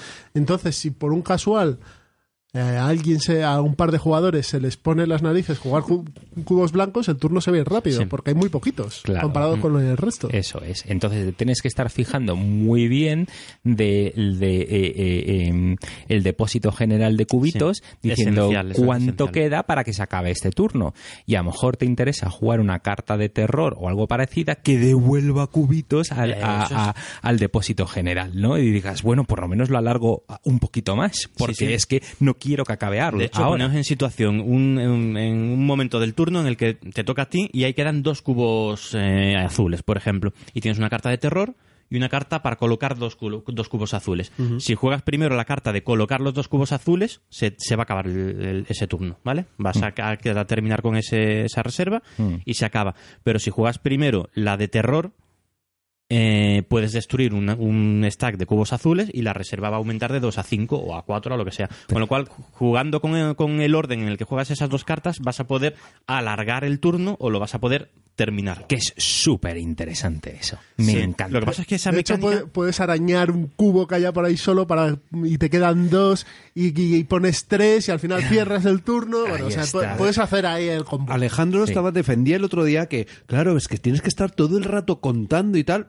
y yo creo que no. O sea, tienes que, más o menos tienes una idea, pero no. O sea, de verdad no puedes estar contando las 30 provincias, este lleva 16 del blanco, 3 del negro y 3 no sé qué. Joder, no. No sé, creo yo que no, ¿eh? No. Ya, eh, vamos a ver, eh, ya me ade- adelanto. Pero yo creo que son estilos de jugar, ¿eh? Eh, yo ya me adelanto, el juego me parece muy bueno, pero a mí se me hace un poco de bola, no llega a tocar mi, mi, mi fibra sensible, porque me encuentro que todo el tiempo estoy contando. Estoy contando cuántos apoyos tiene Miguel, cuántos apoyos eh, a, a lo que va Miguel, a lo que va Eduardo, a lo que va Jesús, y, y- y- y ese conteo va variando en cada, eh, en, en cada ronda. Y entonces, estar contando todo el tiempo a mí me hace, se me hace un poquito bola. Pero. A ver, yo, eh, yo creo que lo importante aquí mm. es la selección de cartas. Porque puedes tener el, el vicio de irte a la zona de París, que por un casual es eh, cuando se hacen las elecciones te llevas tres votos de Sí, esa es zona. verdad, París es mucho más importante. y meterle mucha caña ahí y, de- y desatender las otras provincias. Y creo que tienes que ir jugando en todo el mapa de Francia. Mm. Tienes que ir cogiendo cartas de todas las provincias e ir colocándote. Porque a pocos jugadores va a llegar un momento, a pocos, es a cuatro, en el que vas a estar solo en una provincia. Mm. O el de al lado va a tener un bloque y tú vas a tener dos y te vas a llevar esos botes. Entonces vas a ir ahí, vas a ir arañando, arañando apoyos en las elecciones, que es al final lo que te da los puntos de victoria. Ya, eso es. Y aquí has eh, ha iniciado un tema que me gustaría ahondar un poquito y es París. ¿Vale? Entonces, en todo este sistema de votación, o para saber quién es el partido que llega al gobierno, eh, hay una cosa muy, muy importante que es París, que se cuenta de forma Sí, diferente. si quieres contamos un poquito cómo se hace la fase de, de batallas, que es la que nos queda, y las elecciones. Venga, ¿vale? Pues las batallas son muy sencillitas. Mm. Bueno, a ver, las batallas tienen una componente histórica muy fuerte. Es decir, eh, hubo una serie de eh, guerras en las que los estados europeos dijeron uy, uy, uy, uy, uy, uy. Prusia Que y Austria, principalmente. básicamente dijeron, ¿qué es eso de cortarle la cabeza a los reyes? Yo como rey me parece una idea fatal. Porque que esto era un siglo y medio antes lo hagan los ingleses, que están ahí en una isla, pues nos da un Bueno, poco ese igual. es su problema. Porque los ingleses, todos sabemos, son gente extraña en general. Mm. Y tienen un color de piel raro. En fin, son gente rara, Y vaya. dientes así irregulares. Eso es. Y hablan raro. En fin, todo es raro, ¿no? Pero que aquí al lado de mi casa le corten la cabeza al rey, como que no. Claro, efectivamente. Y y que entonces... además la mujer del rey sea Austria tampoco es una... Y además, y además que en Río Revuelto, eh, ganancia de, ¿no? revolucionarios. de revolucionarios, eh, en- bueno, en este caso fue diciendo, oye, pues si yo como Prusia o Austria mm, puedo quitarle algo a Francia, aprovechando... mm, Vamos, que se Pues- montó la guerra de la, de, de la primera coalición, ¿no? Eh, entonces se montaron unas cuantas guerras, ¿no? Sí, hubo unas guerritas en las cuales pues los países europeos, que al principio, por cierto, estaban metidos Inglaterra, Austria, eh, Qué fiestas y la tía Juana, ¿eh? sí, Mm. eh, Prusia y España. Mm, No lo Eh, sabía perdona, yo. y Holanda, perdona, Ah, Prusia no, eh, vale. Holanda. Vale, España no, Holanda. No, no, Holanda también. Pero España sí. Y España también, al principio sí. Vale, no de hecho, sabía. nos entraron los franceses hasta, hasta la cocina. ¿En serio? Sí, por el norte, ¿eh? o sea, por el norte de España. Vale. Sur de Eh, Francia. En época Vale. de revolución. Sí, sí, sí, sí. ¿No? Vale. Declararon la guerra y hasta San Sebastián que se llegaron. y, a, y a Gerona, no sé. Vale, vale, Vamos, vale. que vale. sí, que sí. No lo sabía. Ok. Perfecto. Muy bien. eh, que Y entonces, entonces, bueno, en cada uno de estos turnos hay una batalla final que corresponde con cada una de estas guerras. Exacto. Eso es. Y se puntúa además, el que Se gana. puntúa, sí, sí, sí. Al final del turno 2, batalla de Valmy, Ujú. en 1792, contra el ejército prusiano. Que si lo miráis, fue una batalla tontísima. En la que palmaron, creo que en total, no sé si 500, o- hubo 500, 500 bajas. Mm. Que en la época era poco. No, bueno, y estamos hablando de ejércitos de varios miles. O sea, que no es, no es que se chocaran dos desarrapados. No, no, no, eran pedazos de ejércitos. Lo que pasa que fue una cosa que se. No sé, París siempre tiene suerte en estas cosas y cuando están a las puertas. Pues o tienen suerte en las batallas, por ejemplo en el Marne. Hasta, hasta en el 41. No, Se les acabó. no, claro, en el 41 se les acabó el chollo, en el 40 se les acabó el chollo. Y, eh, pero en el 14 tuvieron la misma. A ver, Y aquí, y aquí lo que pasó fue básicamente que se fueron, digamos, desgastando, eh, hubo conversaciones paralelas y cuando el ejército de la coalición estaba a punto de, de- de- de entrar en París, porque estaba a no demasiada distancia, eh, bueno, pues estuvo esta batalla y decidieron retirarse. Con estas bajas, ¿eh? que no eran nada. Nada, nada. Yo- 500 son los, Entre los dos, ¿eh? guillotinados en dos meses. Entre los- vamos, en Pero dos- dejar, dos semanas. dejar que os meta aquí una morcilla histórica porque ya lo conseguí entender esta mañana, porque le estaba dando vueltas y digo, joder, es que esta batalla con tan pocas bajas, ¿qué importancia tiene y por qué? Porque, pues mira, es que la batalla sucedió el 20 de septiembre de 1792. Y justo el 20 de septiembre de ese año es cuando se formó la Convención Nacional.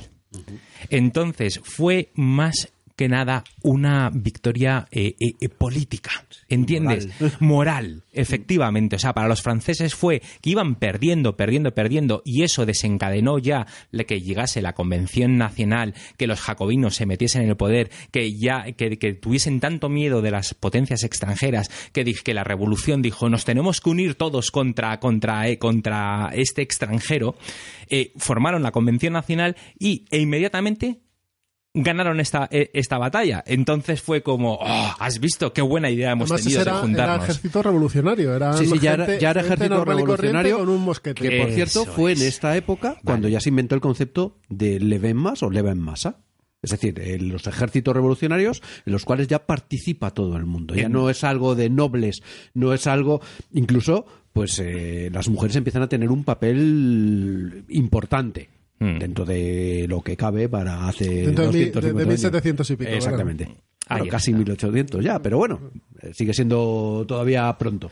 Entonces, eh, niños, no descuidéis las batallas. Es un track importante, es otro track de mayorías importante a tener en cuenta. Hay cinco puntos en juego normalmente, o son Bueno, tres. perdona, yo iba a decir otro Sí. ya yo consejo. Mm. Niños, si vais a hacer una revolución, procurad tener un enemigo externo que junte a todos alrededor de vuestra causa. Efectivamente. Y entonces todo os irá muchísimo mejor. ¿Y las otras batallas cuáles son, Miguel? Pues el- al final del tercer turno está la batalla de Floruf, Fleury, Fleury, en los Países Bajos. En- ¿no? sí, en los Países Bajos. Sí, sí, que fue en 1794 contra el ejército austro, un ejército austro-holandés. Vale. Esta batalla en el juego tiene menos en la, en la- históricamente, pero en el juego tiene menos, menos importancia porque da tres puntos nada más. Eso la, es. la anterior, la de Valmy, daba cuatro. Cuatro. Correcto. Esta da 3. Y luego la última, la del, la del turno 4, es la, es la batalla de Árcola, al norte de, de Italia, Ujú. frente al ejército del archiducado de, de Austria. Ahí- ahí había aquí nos un vamos al corso 96. pequeñajo, ya. ¿no? Ahí hay ya un Sí, tío sí, pequeñajo aquí ya estaba- que ya lo iba liando parda. Un pequeñajo, efectivamente. Aquí del señor Napoleón ya, ya entraba en juego. y ¿no? esta es la batalla que da más puntos, que da 5 puntos. Cinco. Cinco puntos es- son muchos puntos. Pero Este muchísimos. juego. Pero vamos, es exactamente ser eh, oposición más lo otro. Para que os hagáis una idea, el track tiene 20 puntos. Eh, Muy bien tirada. Eso sí que es una, un ejemplo visual de. Bueno, de- esto, de por cierto, antes de llegar a esto, durante el turno también se puede hacer una cosita que es o coges carta o robas carta o te vas a el- o, o centras tus esfuerzos en las guerras. Mm. ¿Y cómo se centran cosas en las guerras? Porque yo el otro día, por ejemplo, la cagué muchamente con el tema de las guerras. Las guerras tienen otra mecánica de, de mayorías. Tú al bajar las cartas, eh, un- algunas cartas tienen, además de los iconos de, de, De influencia, de ¿no? influencia, con sus cubitos de, de los tres colores, eh, tienen un... Un cañón. Un cañón, Mm. efectivamente. Eh, pues cuando bajas una carta que tiene un cañón, puedes o bien eh, eh, usarla para poner influencia en la provincia, en la región que sea, o poner un cañón en el track de, de batallas. En Sí, el, en en la- la- en el box, el Battle box de Box, batalla. Mm. Entonces, eh, al, al final, cuando llega la batalla, todos los jugadores que hayan bajado, todos de- dentro de los que hayan bajado uno- un, un tipo de personajes que son los generales, eh, el que haya usado más, el que tenga más eh, fichas, de, de cañón en el, en el box de, de batallas, pues ese es el que el general, digamos, que ha comandado eh, la batalla y se lleva esos puntos de victoria. Pero esto lleva a errores o a hay la leche que la ha liado. Porque tú puedes Mm. poner fichitas en tu box de batalla y, oh, no te sale ningún general. O, o no has previsto, has- te has confiado en la suerte y has dicho, seguro que me sale un general ahora y no te sale. No, o, o O en el peor último aún. turno tu general pasa por... Pasa por la piedra. se lo pasan por la piedra. Que, a ver, De hecho, nuestra partida en el fue horrible. Fue horrible. Cualquier De general hecho, ahí, vamos. ¿por qué creéis que, digamos, se llevó la batalla el, el Monárquico, monárquico? ¿no? Porque Pues no- no hubo veréis, batalla. os contaré. Bueno, por cierto, otra cosa. Tu, tu número de fichitas de control, porque tú tienes unos disquitos con los que marcas que controlas Ah, sí. un stack. Tu número de fichitas es limitado, son 20 fichas. Y yo, en una batalla, en esta batalla, puse hasta 5. Hasta 5. Con lo cual, hubo un momento en el que quise poner un último stack y no pude. Oh, imbécil. bueno, dije, bueno, no hay problema porque tengo aquí mi general. Y como yo sé que aquí hay mucha maledicencia y me pueden matar al general, tengo otro en reserva. Entonces, luego lo bajé también. Bueno, pues me apiolaron los dos generales. El que iba a ganar la batalla, entonces, también le apiolaron el general.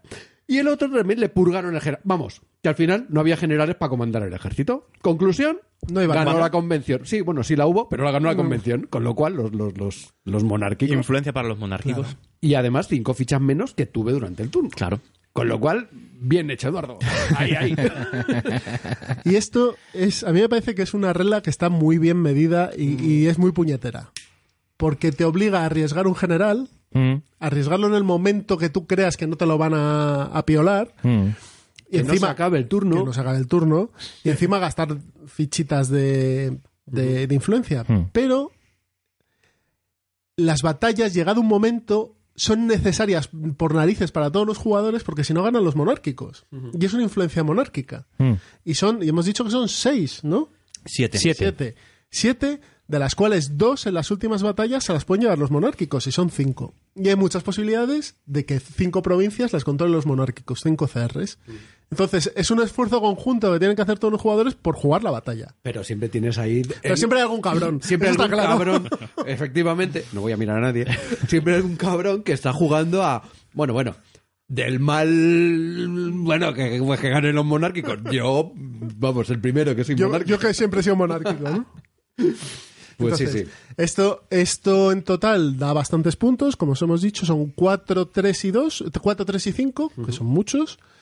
Y pasamos, después de pasar la fase de batallas, que luego en el juego es 5 minutos. Sí, es un eh, momento, sea, nada, ni cinco llevarlo. minutos, es un momentito.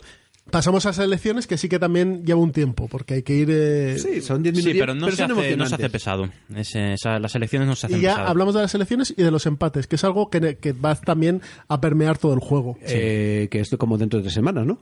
Exacto. Los empates, ¿no? Que a ver qué pasa con los empates. Entonces Pues, va- aquí nos falta la guillotina. cu- Que en el juego está, pero aquí no. Bueno, y las purgas, pues depende de quién gane y se lleve el Ministerio del Interior, pues ya veremos. Purgas a verlas, haylas, hoy en día también, efectivamente. Ya te digo. Joder. Ya te digo, no veas tú los de los cubitos azules si han purgado o no han purgado.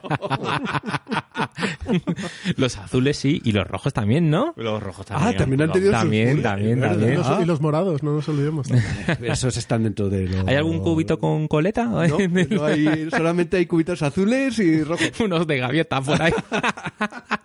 No hay cubitos, no hay, no hay, hay citoyens, pero no hay cubitos naranjas. No, tampoco. Joder, qué bueno. Bueno, pues llegamos, el momento era de las votaciones, Las ¿no? selecciones, Las y aquí termina sí, el sí, turno. Las elecciones. Bueno, pues en las elecciones, cuando ha terminado el turno, se ha ejecutado la batalla, eh, entonces empezamos, se, se empieza a hacer el recuento electoral.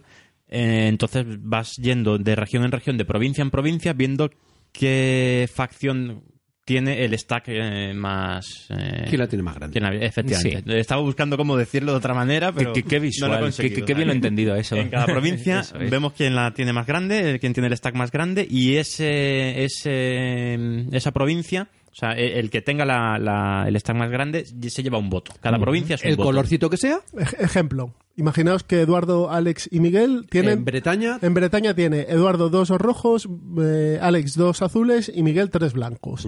Gana el blanco, hay tres de blancos contra dos del resto, y en ese momento Miguel se lleva uno de esos bloques De Se sus, lo- sus tres de se quedan en tres se dos quedan en dos, pero él ya tiene un voto. y un voto se le pone al jugador y monárquico. tiene un punto de influencia en el Parlamento. del eh, voto blanco, Eso, ¿vale? eh, del monárquico. Cuidado, lo vuelvo a repetir porque, porque, porque e- e- es, es confuso. O sea, se mira quién la tiene más grande y entonces ha- ha- hay un track allí de votos y entonces se dice, pues en este caso el monárquico ha ganado un voto en esta provincia. Tiene un diputado. Tiene un diputado. Tú te llevas la fichita blanca Vale. que indica que ese diputado es tuyo. Eso es. Porque esa ficha, esas fichas que te estás llevando al final de las elecciones van a determinar si te llevas los cinco puntos, los tres o los dos. El número de diputados que tengas en el gobierno son los que man dicen quién controla el gobierno o quién controla la Porque oposición. al final diremos, ah, mira, qué curioso, los monárquicos al final han ganado más provincias que los otros. Ah, muy bien. ¿Y quién tiene más diputados monárquicos? Pues miras tus fichitas blancas enfrente tuya que te has llevado y dices, uh, pero Eduardo, si eres tú, ¿quién tiene más monárquicos? Ah, pues qué, qué- qué Pues curioso, me llevo yo los cinco Pues puntos, ¿no? tres- son cinco puntos. Pues cinco puntazos. Recordad que el track de votos son 16, este, El máximo. 16 pasos, porque cuando pase el último con los rojos, Mm. cuando haya el voto 17, se acabó la partida. Ahí está. Una, como, hemos- como hemos mencionado antes. Muy bien. Bueno, pero esto es una un, un ejemplo muy claro. Pero imaginémonos que tenemos, eh, en vez de 2, 2 y 3, tenemos 2, 2 y 2. Oh, amigo. ¡Uh, la, la! merci. ¡Uh, la, la! ¡Sacré bleu! Bueno, no solo eso, antes de los desempates, déjame co- comentar una cosita. Imagínate que tú tienes dos, un stack tuyo controlado por ti que son dos jacobinos. Alex tiene otros dos que son otros dos jacobinos. y, y Jesús tiene tres em, moderados. En total son tres moderados contra cuatro jacobinos, pero los jacobinos tuyos no son los mismos que los de Alex, No, están no. peleados y están... O sea, solo cuenta el tamaño del stack Como mayor. varios partidos. No o sea, suman los estás colores. como diciéndome que varios partidos de la misma tendencia Dios mío. en un mismo sitio y que no suman. mm, No me cuadra. Lo ¿eh? nunca visto. Lo nunca he visto. ¡Uh, la, la! ¡Oh, la, la! En este caso, pues ganarían los tres Sí, moderados efectivamente. de, de Efectivamente, Jesús. se, mide por stack, no por colorinchis que haya en, Mm, en eso el es, sitio. eso es, sí, sí. Pero bueno, vamos a ese caso, en el que tú tienes dos blancos, yo dos azules y Alejandro dos rojos. Vale, en ese caso eh, van, vienen los desempates. Los desempates se realizan eh, jugando, la- usando las cartas que tienes tú en tu de- delante de delante de ti, en tu esas, tabló, que has, digamos. esas, esas que has ido poniendo, que por cierto tienes un máximo de cuatro. Cuatro. Mm. Las que te has Cinco en el caso de que tengas un sans culot. Un en una- en una- hay, unas, hay unos simbolitos que te permiten tener una más. Digamos, el pueblo está contigo. Entonces tú puedes jugar una de esas cartas que se- sería descartarte de una de esas cuatro cartas del color que tú estás apoyando para añadir ese- esa puntuación, digamos. Exactamente, esa potencia. Eso es. El siguiente jugador, por orden de turno, juega, hace exactamente lo mismo y entonces quien gane en ese, con esa suma, Se lleva el diputado. eso es. Pero, en este caso, te ganas tu diputado, se cuenta, pero todos los cubos que hay ahí se eliminan. Eso es. Ahí hay una purga, Hay una un purga de terror Todos y hay... los cubos del máximo número del stack. Es decir, si hay 3, 3 y 1, los de 3 y 3 se van es. y el de 1 Y se se queda. Pero en este caso, que éramos dos, dos y dos, todos a tomar por saco. Eso sí, el que sea, se ha llevado, se ha gastado su personaje y se ha llevado el. y se ha llevado el, el- el voto. Claro, esto es importante ver el orden en el que se van ejecutando las cosas y el número que tienes de personajes delante. Y la potencia que tienes. Claro. Porque, a lo mejor te quieres reservar para París. Porque esos por personajes los vas quemando. sí. O sea, Mm. ya se van de tu mano. Sí, sí. No, no, se van al a- descarte. al descarte. Te has quedado sin ellos. Esto es regular en todas las provincias menos en una, que es París. En París, tú te llevas todos los apoyos del bloque que ha ganado. Imaginaros, en este caso 3-2-2, el que gana es el del 3 y no se quita una fichita solo, sino que se quita las 3 y se queda esos 3 votos. Con lo cual, París son 3 votos que te llevas ya. Tres influencias, un- Teniendo en cuenta que estamos hablando de 16 pasos de, de elección, 3 son bastantes. Quien domine París tiene muchas posibilidades. Con lo cual, de- en París de- hay tortas de todos Siempre, los colores sí. y a todas las alturas. Correcto. París. Qué bonito. En París bien vale una misa. Y una purga. Vale, pues muy bien dicho. Entonces sabemos que París bien vale una misa, que Una tiene... misa y personaje que te gastas ahí. Ah. Hay Sí, que- porque ahí, ahí vas a por empates. Hay que fijos. quemar, ahí hay que quemar, vamos.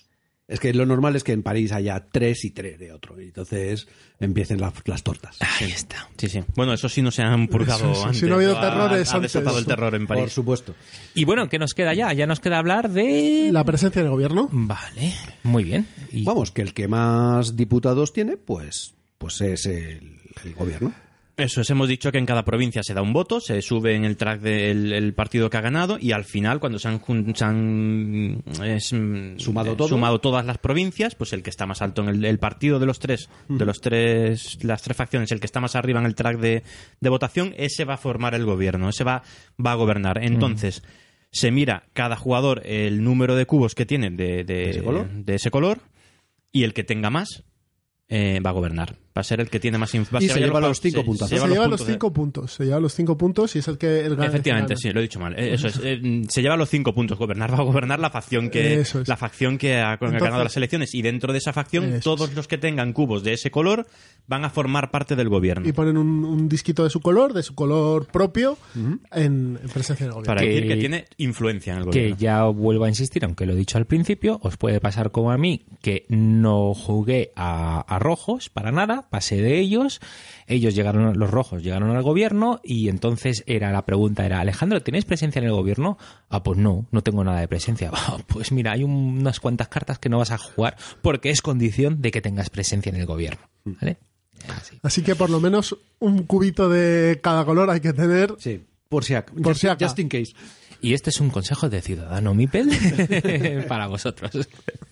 Muy bien. Entonces, ¿y- Entonces, ¿y, qué más? Pues el juego básicamente Es esto. eh, Es, esto. eso. Y, y- y yo sigo pensando que, ya te digo, el juego para mí tiene mucho colorido, mucho flavor y está muy bien hilado.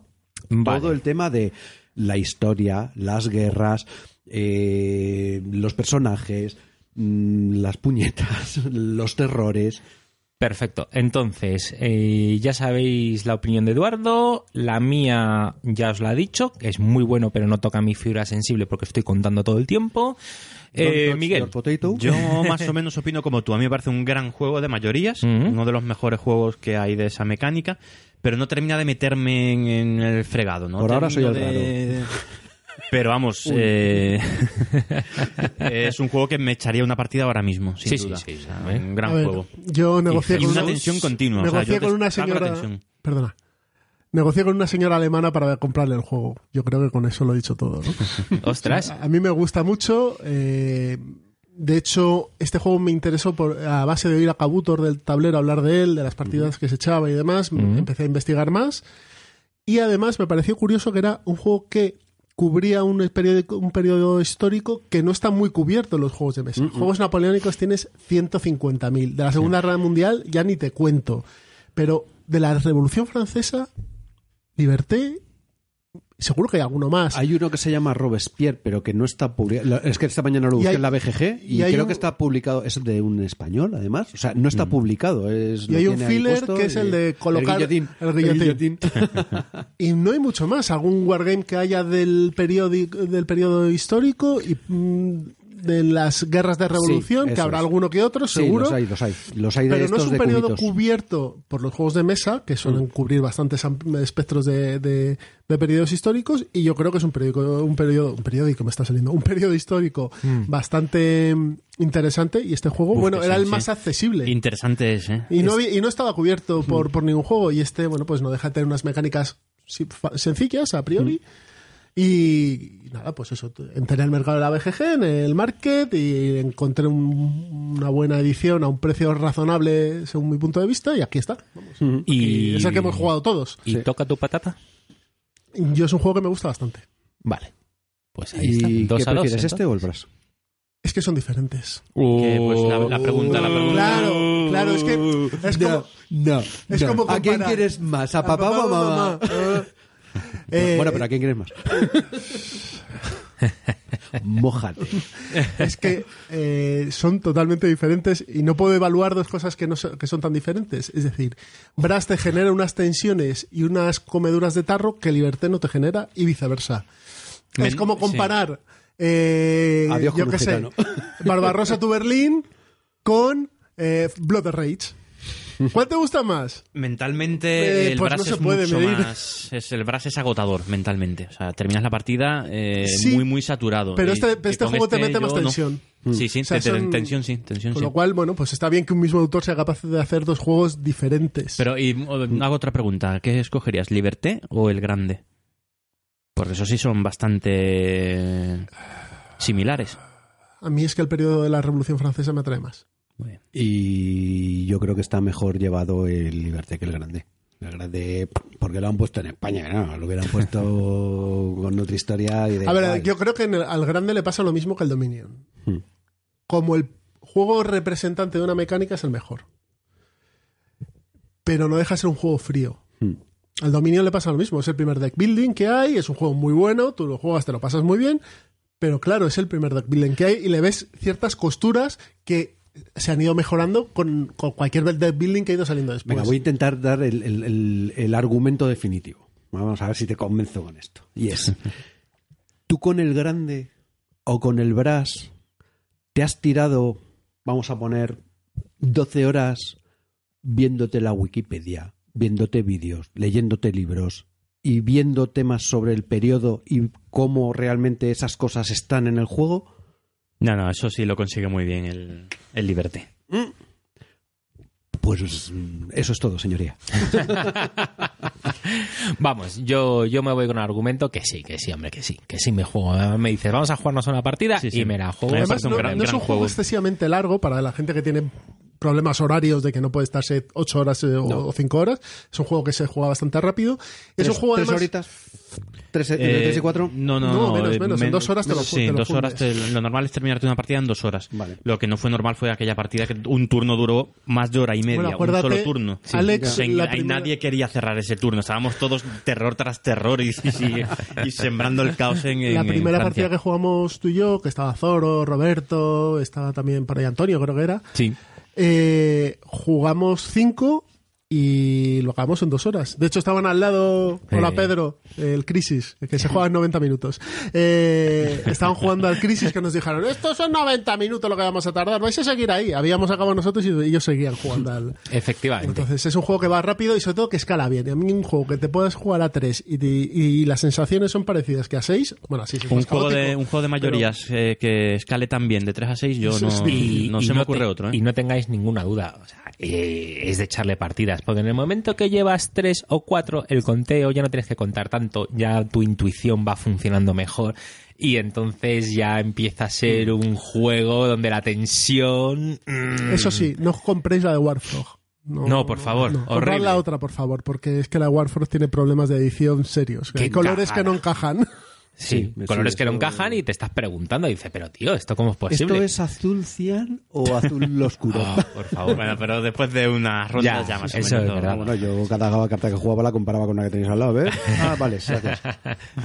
Chicos, bueno, pues este es el Liberté, el juego. Más cositas que queramos eh, eh, eh, Yo hacer. creo, bueno, en nuestro blog le, no sé si haremos referencia también al blog de estos señores de Ciudadano Mipel, pero pondremos un, un esquemita que es de etapas de la Revolución Francesa, que, a ver, la Revolución Francesa son, no es- son 10 años o más de 10 años. Y es importante porque hay una monarquía constitucional, eh, después hay una primera república, que está la convención, el directorio, el consulado, no sé qué. Luego ya se acaba la revolución en 1804, llega el imperio con el amigo Bonaparte y luego vuelve la monarquía con la restauración en 1815. Mm.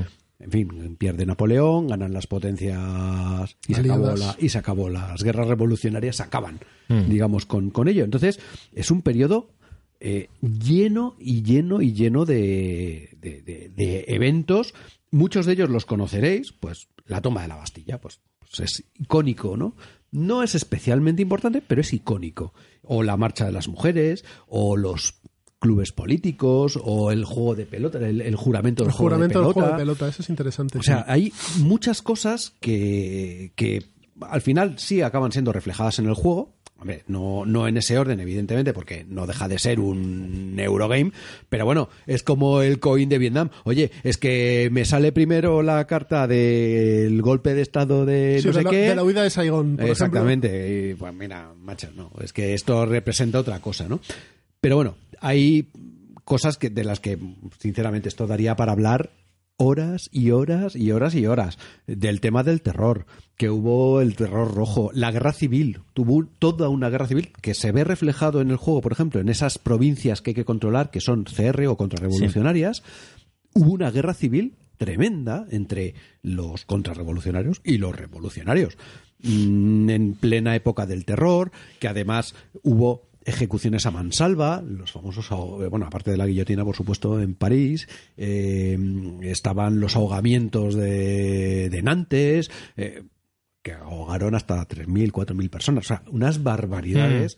En fin, tuvieron su guerrita civil, ya sabemos lo que es eso.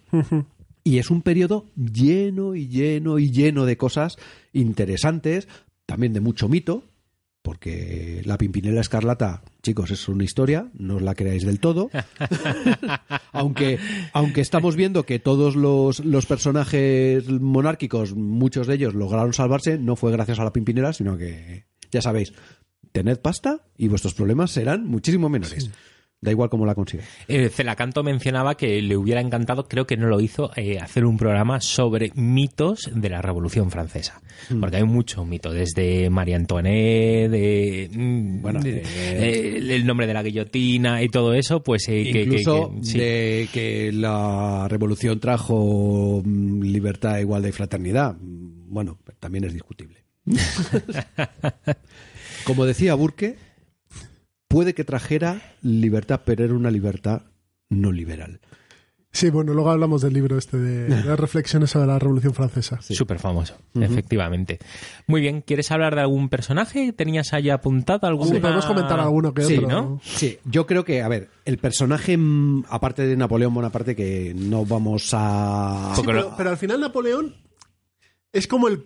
Es el salvador de la patria. Es el, que cierra, da la vuelta a las, Por a las cierto- sillas y se acaba la revolución. Perdona, pequeña, pequeña pildorilla, pildorilla histórica de Napoleón Bonaparte. A ver, básicamente, hubo un. eh, cuando las cosas se fueron de madre, eh, hubo un golpe de Estado en el cual participaron eh, tres, tres generales, digamos. Eran Napoleón, Seinji y no me acuerdo el otro nombre. Y bueno, entre los tres dieron ese golpe. Eh, y Napoleón, que era un tío listo, dijo: Bueno, pues eh, tiene que ser cónsul, digamos, tiene que mandar, pues alguno de los tres tiene que mandar. ¿Cómo Espera, empezamos? Espera un momento, ¿estás hablando del República de Roma?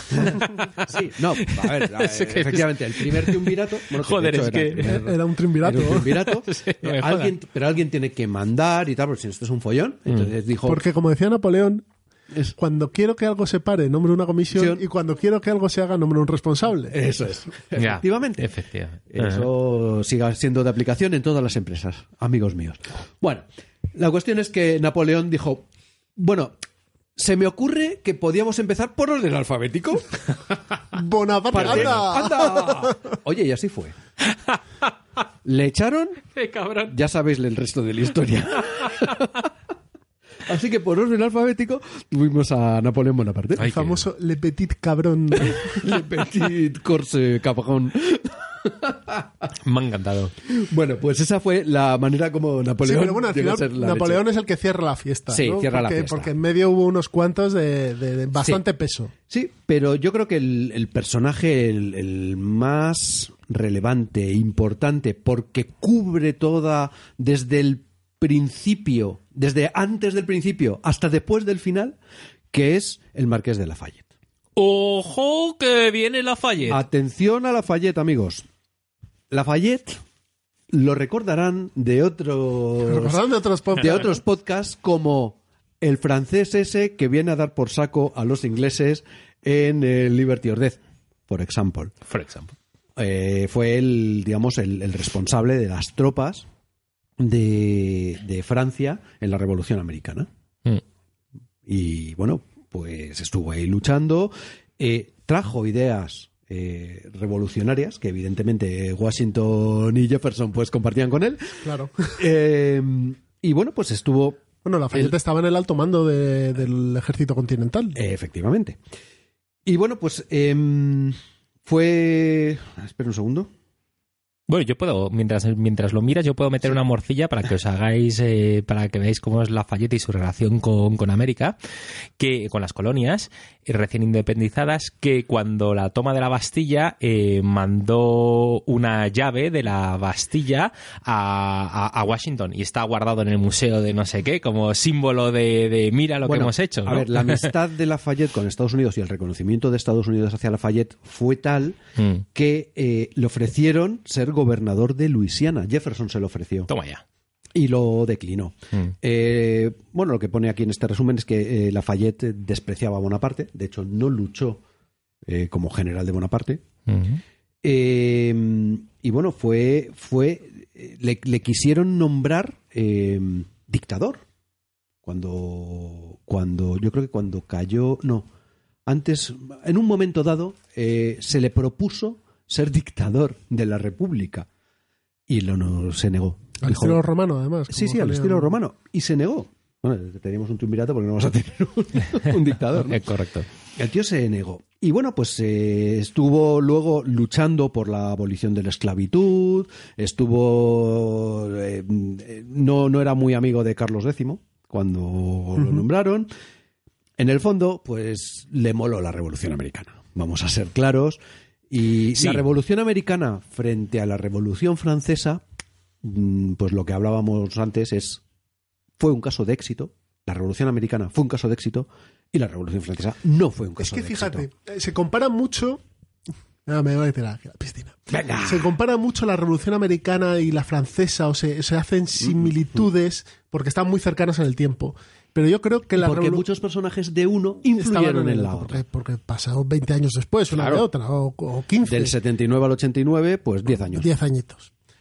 Pero yo creo que la Revolución Francesa eh, tiene un espejo en la Revolución Inglesa de 1600, la de Cromwell. Que, aunque los, los principios son diferentes, eh, es similar. Cromwell está 10-15 años de Lord Protector de, de Inglaterra y al final pues le, le- se- le cortan la cabeza, le cuelgan ahí en la entrada de Londres y demás. Pero lo que pasa es que la revolución inglesa que hubo en ese momento, que se llama así, Ujú. sí que triunfó o sí que tuvo una salida diferente a la de francesa, porque lograron un acuerdo con Carlos II, la restauración y demás, y esta terminó en Napoleón, tal, y, Y luego, la- y luego y terminó igual otra vez, en otra restauración. ¿no? Bueno, eh, yo he leído un par unos artículos. En unos compara la Revolución Francesa con la Revolución Soviética. En el sentido de que, Vaya combo de comparación más chula, ¿eh? claro, eh, Eh. a ver, fueron revoluciones sangrientas, populares, en las que el cambio era tan grande, bueno, con una guerra civil por medio. Exactamente igual, eh, igual que había rusos blancos y, ruso, y, y rusos rojos, aquí había franceses blancos, que eran los monárquicos, porque el blanco, por cierto, era el color además de de, la bandera francesa. de la bandera, bueno, de la, de la monárquica concretamente, y, y los, los jacobinos y todos sus El satélites. rojo de los jacobinos, ¿no? Exactamente. Eh, se compara, se, son bastante comparables. Y el terror de unos y el terror de otros, y las represalias de unos y las represalias de otros. Ojo, que también hubo un terror blanco. Se habla del terror rojo porque, bueno, es más conocido, mató más gente y tal, pero hubo un terror blanco. Exactamente igual. En la Vendée, en la región de la Vendée, que es la de Loira, para que os hagáis una idea, eh, las represalias que tenían los, eh, los contrarrevolucionarios, los monárquicos, con los revolucionarios eran igual de bestias que los jacobinos con los monárquicos. Con lo cual, eh, en fin, las guerras civiles, chicos, ya sabéis, procurando tenerlas. Otro ya yo consejo. Eh, pero bueno, eh, en la otra, mm, lo que decía del caso de éxito de la Revolución Americana y el caso de no éxito de la Revolución Francesa, eh, un artículo que leí me- que me pareció interesante, también es verdad que tira un poco hacia mis ideas que vosotros ya conocéis, es que, eh, al contrario que la Revolución Francesa, la Revolución Americana respetó la propiedad. Y en la Revolución Francesa se subvirtió el orden de todo. Es decir, Se enajenaron todos los bienes de un montón de gente. De los nobles, sí. De la iglesia, también. ¿Se luchó contra la iglesia? Sí. ¿En Estados Unidos se luchó contra la iglesia? No. ¿Se enajenaron todos los bienes de los nobles? No exactamente. No exactamente. Pero, pero porque yo creo que la revolución eh, americana fue de arriba abajo y la revolución francesa fue de abajo arriba. Claro. Entonces, eh, bueno, eh, también eran ilustrados, porque en el fondo la Revolución Francesa, quien la hace son las burguesías, porque no, Sí, sí, no- no nos olvidemos, las clases bajas son siempre masilla en manos de bueno pues en manos de las de las de la gente que tiene más instrucción más preparación o más medios. Y al final como decíamos cuál era el objetivo la libertad no macho mandar yo ese siempre es el objetivo de cualquier Lo revolución que pasaba en, en- en las colonias americanas Mm. es que no había nobles. claro Y el poder de la, igle- de la iglesia tampoco era, comparable. Y era otra, eh, y era otra iglesia. No había iglesia tampoco. Claro. Entonces, eh, esos dos factores desvirtúan la comparación con la francesa. No había nobleza, y en la otra sí, y no había una religión organizada como había en Francia. No había un primer y segundo estado como el Eso francés. Claro, pero bueno, eso les ayudó a poder llevar su revolución hacia una república de una manera Pero más porque-. Con- sí, con una guerra. Pero Eduardo, Sí, sí, sí, Eduardo, la guerra por porque- medio. Eduardo, porque romper de cuajo con el pasado es muy chungo. Claro, claro, es Muy difícil. En la Revolución Americana ese pasado no estaba presente, no había ese feudalismo como, como sucedía en Francia y en la Revolución Rusa que has dicho tú, había también un pasado allí Sí, sí, de metido. De fe- Y de más años encima. Y de más años. Entonces, claro. Por eso se parece más a la revolución inglesa que la revolución, a la, que la Hmm. revolución americana. Americana. Porque t- compartía lo mismo. Sí que había, de hecho, joder, Cromwell era un fanático religioso. Sí, claro, claro. O sea, era, representaba. un celote el tío. Era, era un celote, representaba la, la- la religión organizada pura y dura y encima contra la nobleza. O sea, era una cosa. Ah, otro periodo que no me conozco y me tengo que aprender. Pues mira, Royalist and Round Hits, hay tres juegos. And round- eh, round- round hits, sí, los round hits, realistas eso. contra los cabezas redondas. Las cabezas redondas. Que nada, ya otro. Se acabo de habilitar otro, Royalist. otro programa. Madre mía. No, y también el. Sí, bueno, este lo tenemos que hacer, sí. Este es otro, otro periodo que tenemos Ostras, que que, la- empaparnos. que le acaban de Hay- brillar los ojos a Eduardo. Sí. Bueno, y aparte no, te iba a decir que hay una de las temporadas de, mm, de esta Rowan Atkinson de, ah, sí, sí, sí. de de Blackadder Blackadder. es en la revolución La inglesa, de Cromwell. la de Cromwell. Ah, sí, Que hombre. es buenísima. Es de lo mejor, Es efectivamente. buenísima. Ah, vale, Hay una vale. peliculita de Tim Roth por ahí también sobre, sobre eso. Oh, por favor. No, hay muchas peliculitas. Bueno, la película de Cromwell también. Bueno, eh, que os vais, que os vais a otro periodo. Que nos vamos, que nos vamos. Bueno, lo que les estaba comentando antes es Sí. que si, eh, bueno, hay un en la BGG hay un resumen de todos los de todos los personajes que salen en las cartas de este juego y si te miras cómo terminaron los unos y los otros, vamos a hacer un rápido resumen. Regulinchi. Bueno, los eh, personajes eh, realistas, los de la monarquía. Sí, lo del antiguo régimen. Básicamente, los que no acabaron siendo obispos o, al cabo de los años, reyes o, al cabo de los años, siguieron con sus vidas de nobles, bueno, la mayor parte se largaron emigrados, se huyeron, se lle- llevarían lo que pudieran, pero básicamente no se cargaron a demasiados. No se cargaron a demasiados. De los azules, Girondinos. o girondinos, los girondinos concretamente, porque hay, como ya os decía antes, hay muchos partidos dentro de esa, de esa coalición azul o dentro de la coalición roja, hay muchos partidos que no los hemos dicho todos, pero bueno, están Muchos los- clubes que aparecen muchos en el- clubes, efectivamente. Bueno, los moderados. Los moderados, los menos jacobinos, eh, esos acabaron, los, los girondinos acabaron mm, básicamente muy mal, todos ejecutados, porque hubo una purga, básicamente. Lo- Cuando llegaron los jacobinos, purgaron a los girondinos, pero vamos, aprovechando que el Sena pasa por París. eh, Pero vamos, en, en los primeros meses del periodo de terror. Los primeritos. primeras semanas del Sí, periodo. Sí, sí. cogieron a todos los diputados girondinos y los pasaron por la guillotine, pero vamos, corriendo. Me había que probar hacer las pruebas de rendimiento del aparato, ¿no? Joder, pues funcionaban que te cagas, tío. Sí, sí, sí, no, no fallaba ni una. Eh, pero bueno, luego hubo muchos, pues como estos generales que os decimos, pues que siguieron su vida o lograron evitar eh, la muerte y bueno, pues siguieron con sus vidas y luego fueron pues, mm, eh, personajes de, de relevancia en Francia. Y los radicales, como dice Alejandro, la revolución acaba devorando A sus hijos. hijos, ¿no? Y en este caso, el caso más claro fue Robespierre, que, bueno, todo el mundo coincide en que enloqueció al final, eh, tenía, vamos, estaba mal de la cabeza y hizo que quería cortó tantas cabezas de los suyos, de los ajenos y de, De los medio pensionistas que, que acabó propiciando pues la, el golpe de estado. ¿No te recuerda un poco a Beria? Eh, Eh, totalmente, sí. es verdi- efectivamente. Sí, sí, es sí, que lo estaba, estaba buscando, buscando, buscando. Y digo, es que es Beria, man, Es- es, igual. Claro, eh, hicieron el famoso comité, ¿cómo se llamaba el comité? ¿Comité de seguridad? De seguridad nacional, Ah. hicieron su NKVD y empezaron a piolar gente. Ah. Primero empezaron por los contrarios, luego por los tibios, luego por los sospechosos y luego por cualquiera. Entonces, Luego, la cosa eh, enloqueció. yo no lo he traído porque es complicado, pero hay todo un pensamiento filosófico detrás de Robespierre y de la virtud, y que solamente se llega a la virtud a través de la sangre. Y bueno, es que lo lees y, y entiendes pues, su locura, eh, de- o sea, qué es lo que estaba buscando. Y lo peor de Robespierre es que tiene, yo creo, el peor final de todos. Mm. Robespierre, cuando sabe que le van a ejecutar, se pega un tiro. Intenta asesinarse, intenta suicidarse. Suicidarse. Pero se equivoca. Mm. No, no, pues, pues las armas de la época no son como las de ahora. Que te pegas un tiro y lo más probable es que te quedes pajarito. Entonces se, des- se desencajó la mandíbula, se quedó totalmente hecho una mierda y le vendaron la cabeza y con la cabeza vendada y sangrando lo llevaron a la guillotina y se le, le cortaron la cabeza. Ahí O sea, está. Yo creo que fue el que más arrastraron después de todo, de todo el terror que había infundido este hombre. Mm. Eh, también está bueno, la historia de Marat, el famoso cuadro de Marat en la bañera La muerte siendo de Marat. apiolado por Charlotte Corday.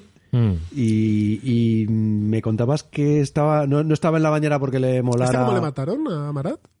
Eh, la- esta mujer le, le Le cortó, apuñaló. le apuñaló. Sí, está, está en la bañera por una enfermedad de, de la piel, con unos picores muy grandes y esa enfermedad... La- psoriasis de tener una, pero tremenda. brutal, pero que la contrajo en una de sus incursiones por las cloacas eh, francesas. A ver lo que pillaría. Ah, lo claro. Eso es. Y por eso su despacho, o esa tabla de madera que tiene y esos papeles es porque trabajaba en la, En la en la bañera. bañera, que era la única manera de calmar esos picores.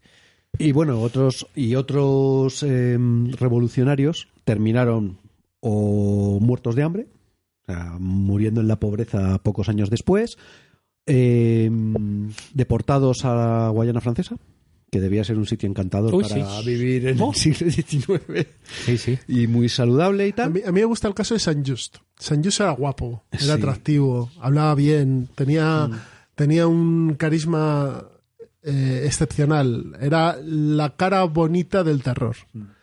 Hasta que alguien le retó. Y el tío no supo qué decir. Y lo siguiente que fue es eh, ponerle la cabeza a la guillotina y ¡zas! Se acabó.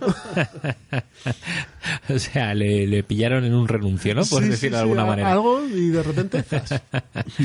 Y, Vale. y bueno, la verdad es que es muy interesante ver pues, más, más toda- cosas que suceden aquí, que no vamos a hablar de ellas, pero para que sepáis, pues es, me parece que en la isla está Haití, ¿no? En, en Santo Domingo, Haití, la, re- eh, la revuelta de los esclavos, eh, porque la Revolución Francesa decía todos somos iguales, entonces hay una re- revuelta de esclavos impresionante en esa parte francesa de, de la española, ¿no? Que es la eh, Haití. Haití, en este momento. Eso es, y, y, bueno, no hablaremos de ello, pero si alguien está interesado en la historia de la esclavitud, pues es un periodo muy a tener en cuenta, eh, muy, muy, muy a tener en cuenta, ¿no? Entonces, más, ot- ot- otro dato, es que es... Es en plan tor- eh, tortulia. O sea, puedes hacer un zoom ver. aquí, reducir la velocidad al mínimo e ir casi día a día diciendo, y pasa esto, y pasa lo Yo, otro. yo he puesto Revolución Francesa en Evox por curiosidad y no sé cuánto puede haber. Todo lo que quieras y más. 200 programas de la Revolución Francesa. Seguramente. Ya. O sea que si queréis hay resúmenes cortos, largos, dedicados. Un programa uno de siete. O sea, tenéis todo tipo de, Mm. De programas, de Eso es. formatos. O sea que si os interesa, bueno. pues, Y, y como no nos va a dar tiempo, pues me imagino, eh, a no ser que me digáis lo contrario, que yo no hablaré de mi resumen de la Revolución Francesa. Pero sí, para. hombre, eh, haz un resumen rápido de porque a lo mejor hay gente que conoce un poco la Revolución Bueno, Francesa, venga. pero sí que mm, el terror. ¿Y esto cuándo fue? ¿Al principio, en medio, al final? ¿Cómo fue esto? Pues un pequeño Venga, resumen. un pim pam pim pam. Pues A ver ¿Qué un- tal se te da un pim pam pim pam? Bueno, yo tengo aquí escrito la Revolución Francesa en 10 minutos. Así que, niños, si ya... El señor Lobo te diría, pues eh, en cinco he terminado. Si, si no queréis nada más, apagar aquí o pasáis unos 20 minutos porque voy a permitir que me interrumpan y ya hablamos pues del plan malvado que hemos jugado en, la- en las últimas semanas. Pero si queréis una morcillita, pues aquí va eh, la morcilla del torillo. Uy, qué mal ha sonado eso, ¿no? Sí.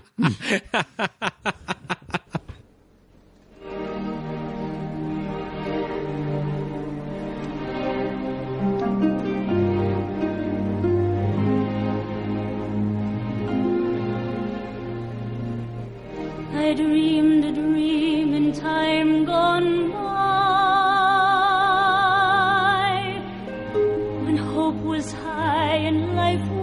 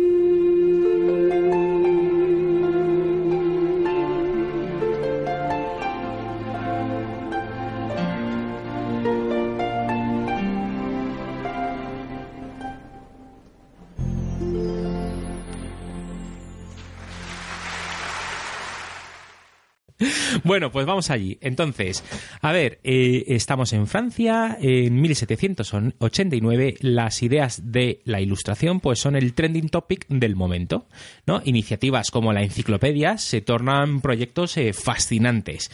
Aquí ya eh, donde se quiere romper con el pasado, pero de una forma sutil, ¿no? Es el pensamiento el que rompe con el pasado. Aquí me encanta las referencias cruzadas de la enciclopedia, donde, por ejemplo, cuando buscas comunión, lo que pone, véase canibalismo. ya te da una idea de cómo romper con el pasado, ¿no? Bueno, esto ya eh, no, no lo hemos tocado, pero vamos, en general hay eh, un movimiento anti eh, católico importante. Bueno, o anti... Bueno, clerical. Ah, eh, sí, eso es. Bueno, pero eran católicos. Ahí es. bueno, pues entonces el rey es Luis XVI, un rey absolutista, gran palabra aquí, rey absolutista, que tiene poder para casi todo, tiene un poder casi absoluto, puede hacer de todo, incluso sanar. Este señor era nieto del rey Sol. Fíjate, ahí está. Pero y, y mira lo que te digo, incluso sanar. Y dices, ¿cómo que puede sanar? Pues sí, porque de la- es acojonante como después de su coronación, la coronación de los reyes absolutistas en Francia, eh, eh, salía él de la catedral y se acercaba y murmuraba a la gente tocándole la cabeza, dice, el rey te toca, Dios te bendiga. Y se supone que con, con eso sanaba. Sea, Para que veas la mentalidad de- de- de- del momento. Pero hay una cosa que no puede hacer como rey absolutista, que es solucionar la grave crisis económica por la que pasa Francia. Crisis que terminó de agravarse después del apoyo de Francia. ¿A quién? ¿A quién apoyó Francia?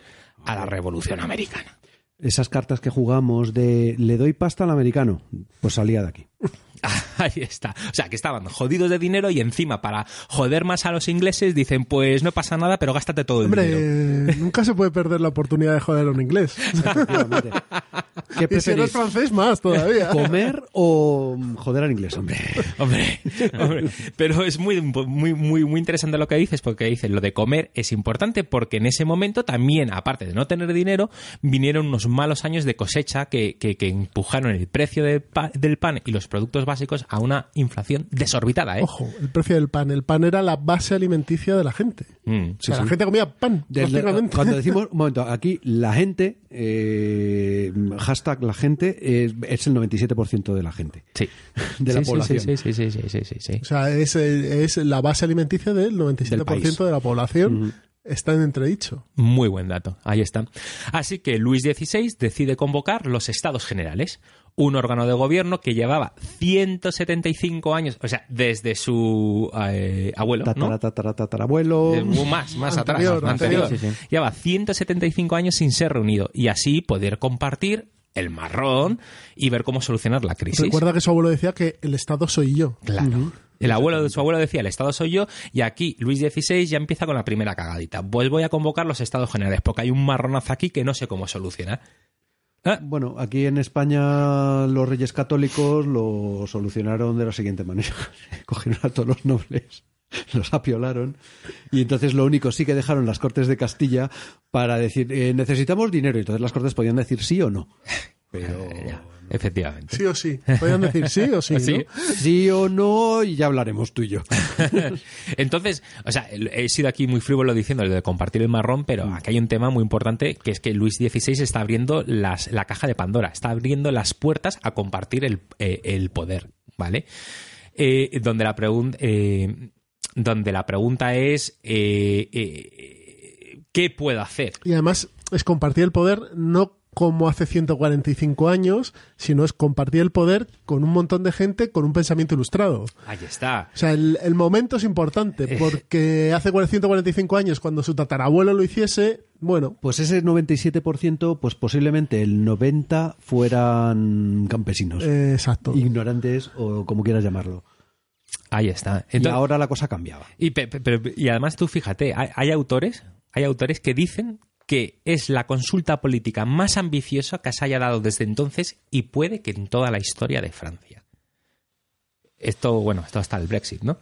Pero los franceses en el Brexit no- se han frotado las manos, pero aparte de eso, Pero bueno, las consultas las carga el diablo. Cuidado con las consultas. O sea que bueno. Otro ya de consejo. Ay, madre no mía. consultéis si no queréis escuchar lo que nos gusta. A ver, pues entonces estamos en los estados generales, ¿vale? Los estados generales están formados por tres estados, que es la nobleza, el clero y el resto. Entonces, el resto, que es también conocido como el pueblo, pues el pueblo representaba a eso que, ha dicho, que habéis dicho vosotros, al 90 y- 97% de la población.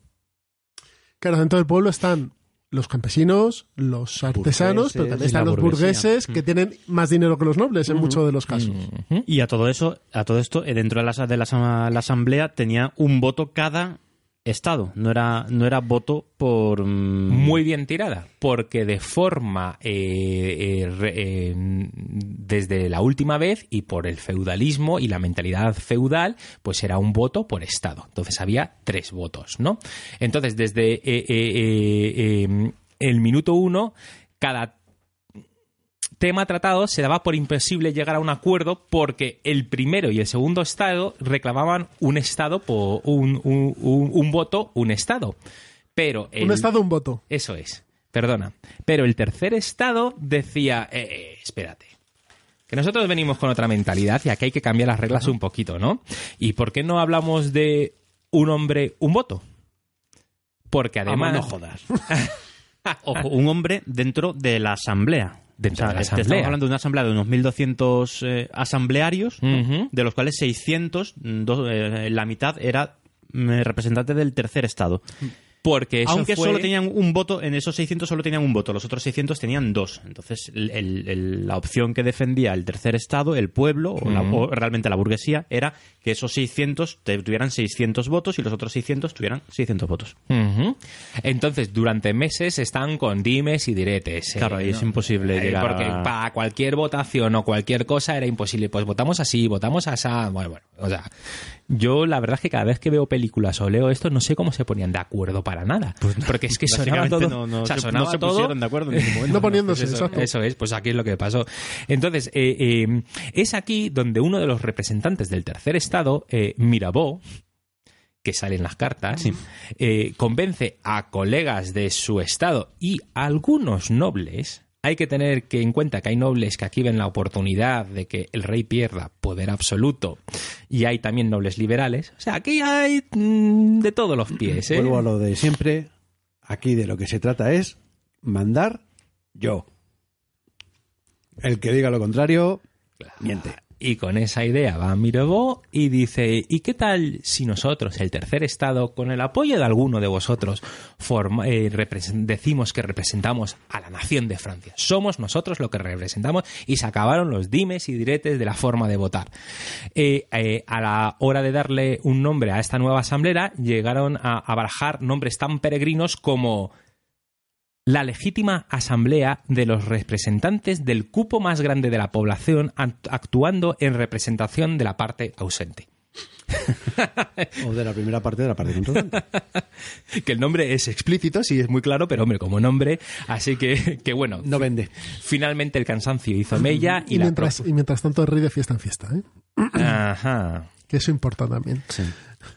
Y además es que estamos hablando de un periodo en el que todavía existía, o sea, estamos hablando de una sociedad todavía feudal. Sí, sí, sí. O sea, y existía el vasallaje. Abs- y Aquí es el absolutismo eh, metido en vena. Eso es, eso es. Y, y- y- y entonces al final, bueno, pues se quedan con este nombre de Asamblea eh, Nacional.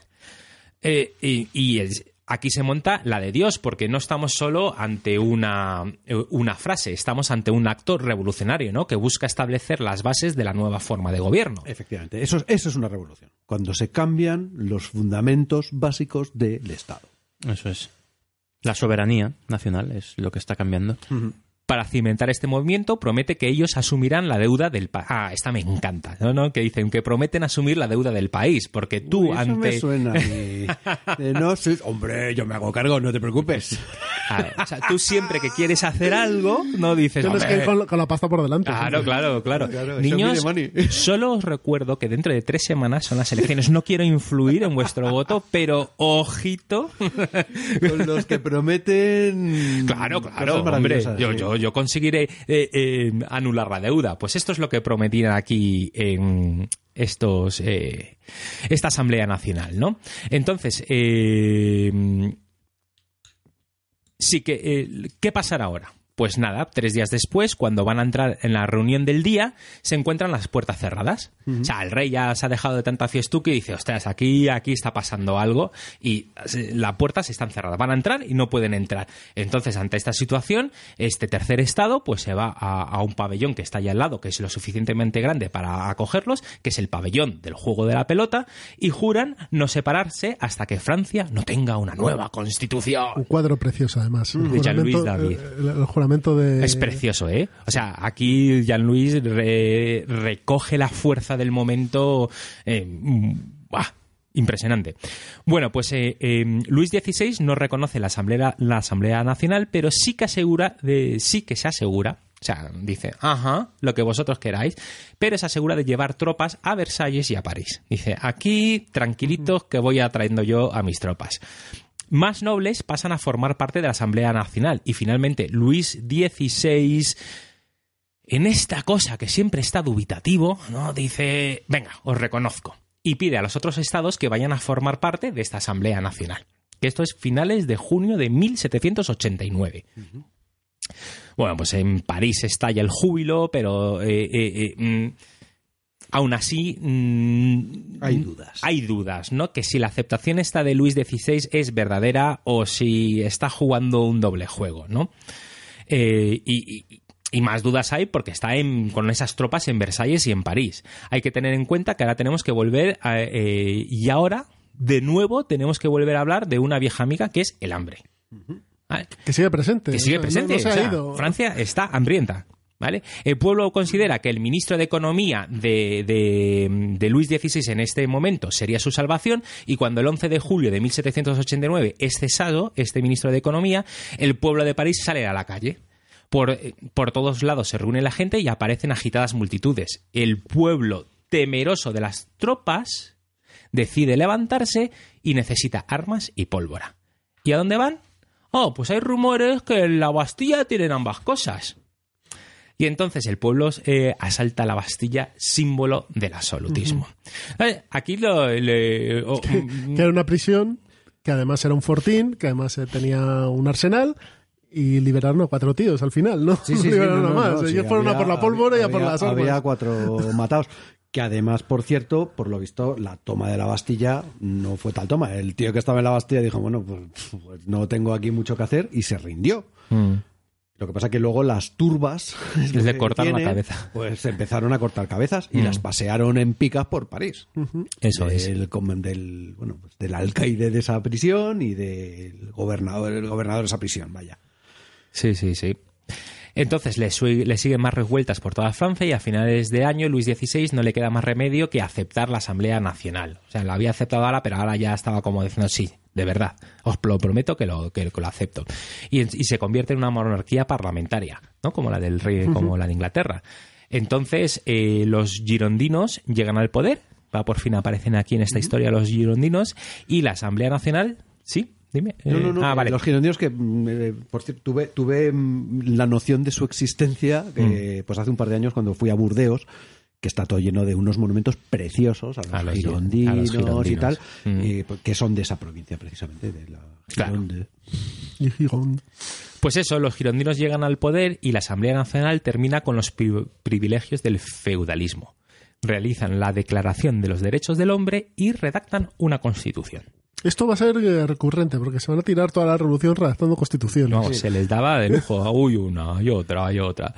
Francia se convierte en una monarquía Una cosa, constitucional. pero como veis, eh, se convierte, exactamente, estamos en una monarquía constitucional. Sencillamente, eh, en cualquier juego hemos cambiado el régimen de monarquía a monarquía constitucional. Ya sabéis, tres bolitas de civiles, tres militares, seis mí- bolitas. El Trudelles, ¿no? Es que me suena a Trudelles total. Ellos, efectivamente. absolutamente.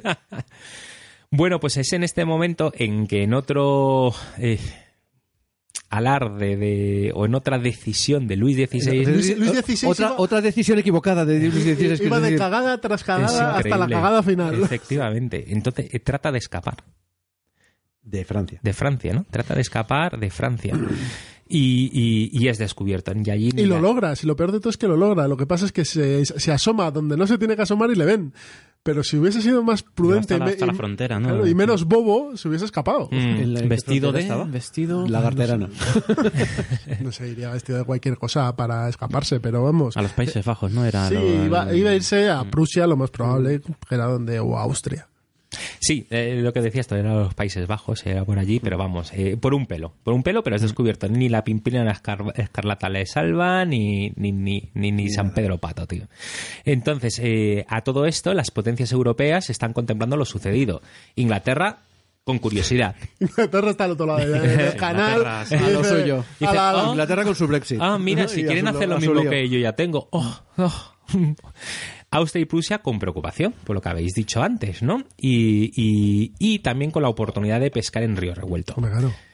Eh, Luis XVI y su esposa María Antoinette eh, desean que Austria y Prusia les declaren la guerra a Francia. Y dice, coño, el rey quiere que les declare la guerra. Y dice, sí, para que Francia la pierda y restaurar las viejas costumbres. En Francia estaba todo, todo el mundo deseando, eh, Todo por el un mundo. motivo o por otro, estar en guerra. Ahí le has dado, Miguel. O sea, los reyes, eh, Luis XVI y María Antoinette, por favor, entra para ver si perdemos y ya por lo menos vuelve, se vuelve, volvemos nosotros a la monarquía. Los gi- girondinos desean la guerra, pero para ver de qué pie coge al rey, ¿no? Y si es verdad que apoya la nueva constitución o quiere volver al pasado. Los monárquicos- Perdona, que estoy probando el whisky que ha traído que ha traído Jesús. Es un whisky japonés, un malta japonés. Ah, sí, es verdad. Que, Madre joder, esto te hace crecer la barba, Esto es macho. Tora, tora, tora. Sí, sí. Vamos, me está, estoy deseando invadir Birmania. macho. Madre. Bueno, los monárquicos también desean la guerra para que el rey sea fuerte y la monarquía parlamentaria triunfe. Porque dicen, no, porque en momentos de guerra todos nos asociamos a- alrededor de una figura y esa es el rey. Entonces, de esa manera, eh, eh, eh, eh, eh, la monarquía parla- Consolidamos, parlamentaria... consolidamos el Estado. Eso es, y la monarquía parlamentaria. Y Austria y, Prusia desean la guerra ya que piensan que será un paseo militar. Y me quedo de paso con Alsacia y Lorena porque, claro, es que están muy cerca. Lo cual ya vendría siendo una bonita costumbre de aquí a los próximos 200 años. Y lo que te rondaré. lo que te rondaré. Fijaros que esto es muy interesante, que los únicos que no quieren la guerra son los jacobinos, porque piensan que el verdadero enemigo está dentro de Francia. Porque primero, eh, ya te digo, primero a los de dentro, luego los de fuera que sean excusa, luego los tibios y luego todos los demás. Ahí está. Sí, sí, sí, los jacobinos lo tenían muy claro. Pero de momento, en este momento, eh, en su voz no tiene mucha fuerza y así que lo ine- inevitable ocurre y estalla la guerra. Y el 20 de abril de 1792, Francia declara la guerra a Austria. No es Austria que declara la guerra a Francia, no, si los franceses con dos cojones, en medio de su revolución y no sé cómo estarían sus ejércitos, dicen, ah, no pasa nada, pero nosotros declaramos la guerra Hombre, había que Austria". tener en cuenta que Francia era la potencia en aquel momento. Ya, ya, pero... Eh, continental, o sea, venía de, de ser el país más importante de los, del último siglo y medio, a lo mejor. Entonces, Ya. se, no, sen- creo, no creo que tuvieran un mal ejército por mucha revolución se- que se- tuvieran. se decir, sentían... cuando hay revoluciones civiles, como es el caso, Mm. las tropas que existen siguen existiendo, siguen viviendo en sus cuarteles, incluso se ven más seguras porque tienen comida y armas. Vale. Entonces, De todas maneras, el inicio de la guerra está más de acuerdo con mi pensamiento porque les fue como el culo a los franceses, ¿no? Y eh, eh, empiezan a perder batalla eh, tras batalla. Por lo tanto, la Asamblea Nacional decide, el, el- a propuesta de los girondinos, establecer dos decretos. El primero, que los miembros del clero refractario, ¿y qué es eso del clero refractario? El clero que no ha jurado la Constitución. a ver, hubo unas leyes, se declaró una ley eh, en la cual, bueno, básicamente se le quitaban una serie de privilegios a la Iglesia y los eh, todos los eh, joder, lo diré, todo el clero tenía que hacer un juramento de ello. Y hubo muchísimos que eran los refractarios que dijeron que no. Daos cuenta que la iglesia tenía era uno de los eh, propietarios de latifundios más grandes de Francia. Evidentemente.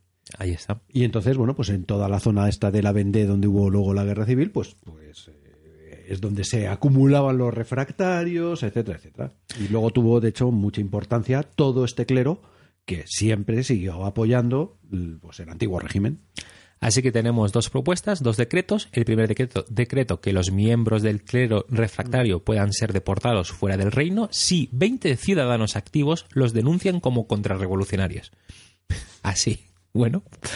Y el segundo es el llamamiento a las guardias nacionales para que acudan a defender a París. Porque París se ve bastante ame- amenazada y entonces están pidiendo eh, al pueblo que Sí, se tropas, conscriptos, que eso es, que entren. El rey Bueno, conscriptos. Ya estamos en lo de las milicias Estas son las revolucionarias. milicias. Voluntarios. piden voluntarios. Milicias Ahí revolucionarias. está. El rey impone, Armas para el pueblo. Exactamente. pero fijaros qué pasa aquí. De nuevo, en otra decisión, Luis XVI impone su veto a los dos decretos, porque tiene Ojo, Luis. XVI que se acaba de fugar y lo han traído de vuelta. Eso es. Este, este Las- es. Lo tienes muy bien No, situado. pero, a ver, yo me pongo en el lugar de Luis XVI. Vale, vale, me han pillado. Pero ¿me habéis quitado el- la capacidad de veto? Pues entonces la sigo aplicando. Y ahí ¿Qué pone en las reglas? Pues, ¿Qué pone en las reglas? Pues si puedo, lo hago.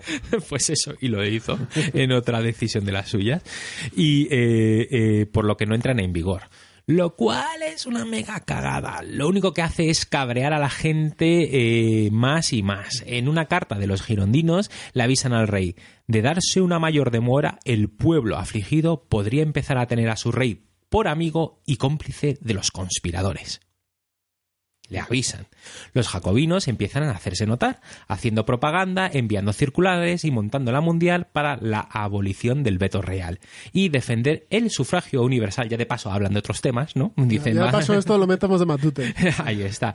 Eh, eh, y eh, del sufragio eh, universal frente al, al sufragio censitario de la Constitución de 1791. Es que esa ya no nos vale, hay que hacer otra. Hay que hacer otra. Hay que hacer otra que más vaya con mis ideas. Y entonces. Eh, y porque los, el sufragio censitario suele tener sus problemas y es que va por el censo. Entonces, si tú tienes una revolución y haces que cambien todas esas propiedades, eh, cambias el censo en el fondo. El censo de votantes. Y además los censos eh, no es como ahora. Los censos se hacían cada 10 o 15 años.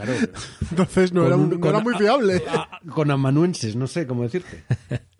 El 20 de junio, eh, aniversario del juramento del juego de la pelota, pero también de la huida del rey, las secciones de París organizan una manifestación para exigir que el rey firme los dos decretos que ha vetado y que vuelva a llamar al gobierno a los girondinos. Eh, hacia las 4 de la tarde, una multitud de varios miles de personas armadas se congregan frente al Palacio Real de las Tullerías, logran romper el cordón de miembros de la Guardia Nacional que lo protegía y una vez de dentro obligan al rey a ponerse el gorro frigi- frigio de los sansculottes y a beber a la salud de la, no- de la nación. O sea, hemos pasado de un rey absolutista a que han llegado los sansculottes y le están mm, mm, bailando alrededor suyo diciendo ponte nuestro gorro, tómate esto y ¿Y qué dijo bebe a nuestra salud. ¿Y qué dijo el rey? Que los, los cojones 33. bueno, allí dijo poco porque estaba rodeado. Eh, pero dijo, al- sí, la verdad es que dijo eso de, pues yo sigo con mis decretos y sigo vetando esto. A mí me parece que cuando eres rey, tío, tienes que ser elegante siempre. Y si te viene una turba, pues hay que ser elegante. ¿Que te cortan la cabeza? Bueno, pero con elegancia, coño. hay que ser elegante. Así que aún pese a eso, sigue manteniendo, manteniendo el veto, los franceses siguen perdiendo y la guerra consigue galvanizar a los patriotas en defensa de la revolución. Lo de siempre. Ya os lo hemos dicho antes, pero lo recordamos. Niños, si hacéis una revolución, tened un enemigo externo. Siempre funciona. Siempre Oh. funciona. Ya te digo. Se pide a gritos la destitución del rey, vuelven los fake news y se extiende el rumor pues de que el rey va a dar un golpe de estado. El famoso autogolpe que se llama, ¿no? Porque, Justo. El 10 de agosto de 1792. bueno, como veis, son cosas mm, muy Esa, avanzadas. esa- esa gran tradición de los autogolpes. Muy avanzadas, son ya términos muy avanzados de política que hemos visto. por eso, a por eso se dice que empezó la edad Claro, contemporánea claro, no, aquí. Está clarísimo que aquí empezaron ya, vamos, todas las cosas modernukis empezaron con la Revolución Francesa. Ya ves. Pues eh, entonces, el 10 de agosto de 1792, se produce el asalto a las Tullerías y el rey es detenido. Se disuelve la Asamblea Nacional y se crea la Convención Nacional, que asumió todos los poderes de la República, el Ejecutivo, el Legislativo y el Judicial. ¿Por qué qué coño? Lo que mola tener el absolute power. ¿Qué Como para separar poderes, ¿verdad? Con lo que mola tenerlo todo- Separación de todo poderes, juntito. Para eso es mí. un atraso, macho. Eso, Montes- Eso es un atraso. eso es Montesquieu y ya Eh, tocará. exactamente. Sí, porque luego nunca nadie jamás dijo eso de que Montesquieu había muerto. Ni nada parecido, ¿verdad? Ay, Dios mío. Entonces, fijaros, la Convención Nacional se reunió por primera vez el 20 de septiembre de 1792, que es el mismo de- día de la batalla de Valmy, que es la que hablábamos antes, que, representada, que está representada en el juego en el turno 2. Tres puntos. Tres puntos, pero. Cuatro, una- cuatro puntaques. No, Cuatro, cuatro, cuatro, cuatro puntaques. Cuatro porque es una victoria moral gigantesca para la Convención Nacional. ¿no? que también es macho si logras vender cualquier mierda como una gran victoria pues lo que vale es lo que parece no lo que es. Y ya hemos dicho antes que esta batalla fue de chichinabo. El nuevo Parlamento elegido, compuesto fundamentalmente por los jacobinos y con Robespierre a la cabeza, deciden abolir la monarquía y proclamar, proclamar la República. Porque hasta ahora siempre, Era siempre, una, re- siempre una monarquía parlamentaria. se había tenido en cuenta el rey. O sea, lo tenía todo el mundo bastante claro, menos los jacobinos que decían, no, eh, no podemos entrar en una, en una república. Pero bueno, ya se acabó, se proclama la república, abren un juicio al rey por traición, que finalmente es condenado a muerte. Muere ejecutado en la guillotina. Yo creía que había. em, exacto, yo creía que María Antonieta y él habían muerto a la vez y no. No, eh, no, no, no, no. Pasó No. bastante tiempo entre que ejecutaron. Pasaron meses. Pasaron meses, de hecho. Cerca de 8 o 10 meses entre que ejecutaron a uno y a la otra. no sé en qué mes fue, pero yo creo que María Antonieta fue en octubre y este hombre fue en mayo. O sea, como y, con unos meses y de seguro que hay una microhistoria allí, porque algo me parece leer de las cartas de María Antonieta de Sí, justo en sí, este sí, periodo. Y entonces, eh, A ver, todo. no, no, no Mm. nos olvidemos que María Antonieta era eh, austriaca Mm. y nunca en general, pese a que al final sí acaban apiolando a la gente y tal, eh, apiolar a la hija de un rey, a una princesa real, a- normalmente está mal visto por, por el país de origen. Mm. Lo suyo hubiera sido que se la hubieran, le hubieran puesto un lazo y se lo hubieran mandado a su papá o a su país. Correcto. o- y aquí paz y después gloria. Sí. O sea, mm, Pero, mm, Pero Robespierre no pasaba por eso. no, no. Y con esto comienza el reino del terror. Eh, cualquier motivo es bueno para quitarse del medio y cortarte la cabeza con la guillotina. Y ya sabemos. Bueno, Sí. eh, aprovechando que le cortaban la cabeza al rey, eh, los jacobinos Pero qué bien le viene a un Estado cortarle la cabeza al rey de vez en cuando. Los, fra- los ingleses lo hicieron y les fue bien, los franceses también. Aquí tuvimos la oportunidad con Fernando VII y no... no, no, no cuajó.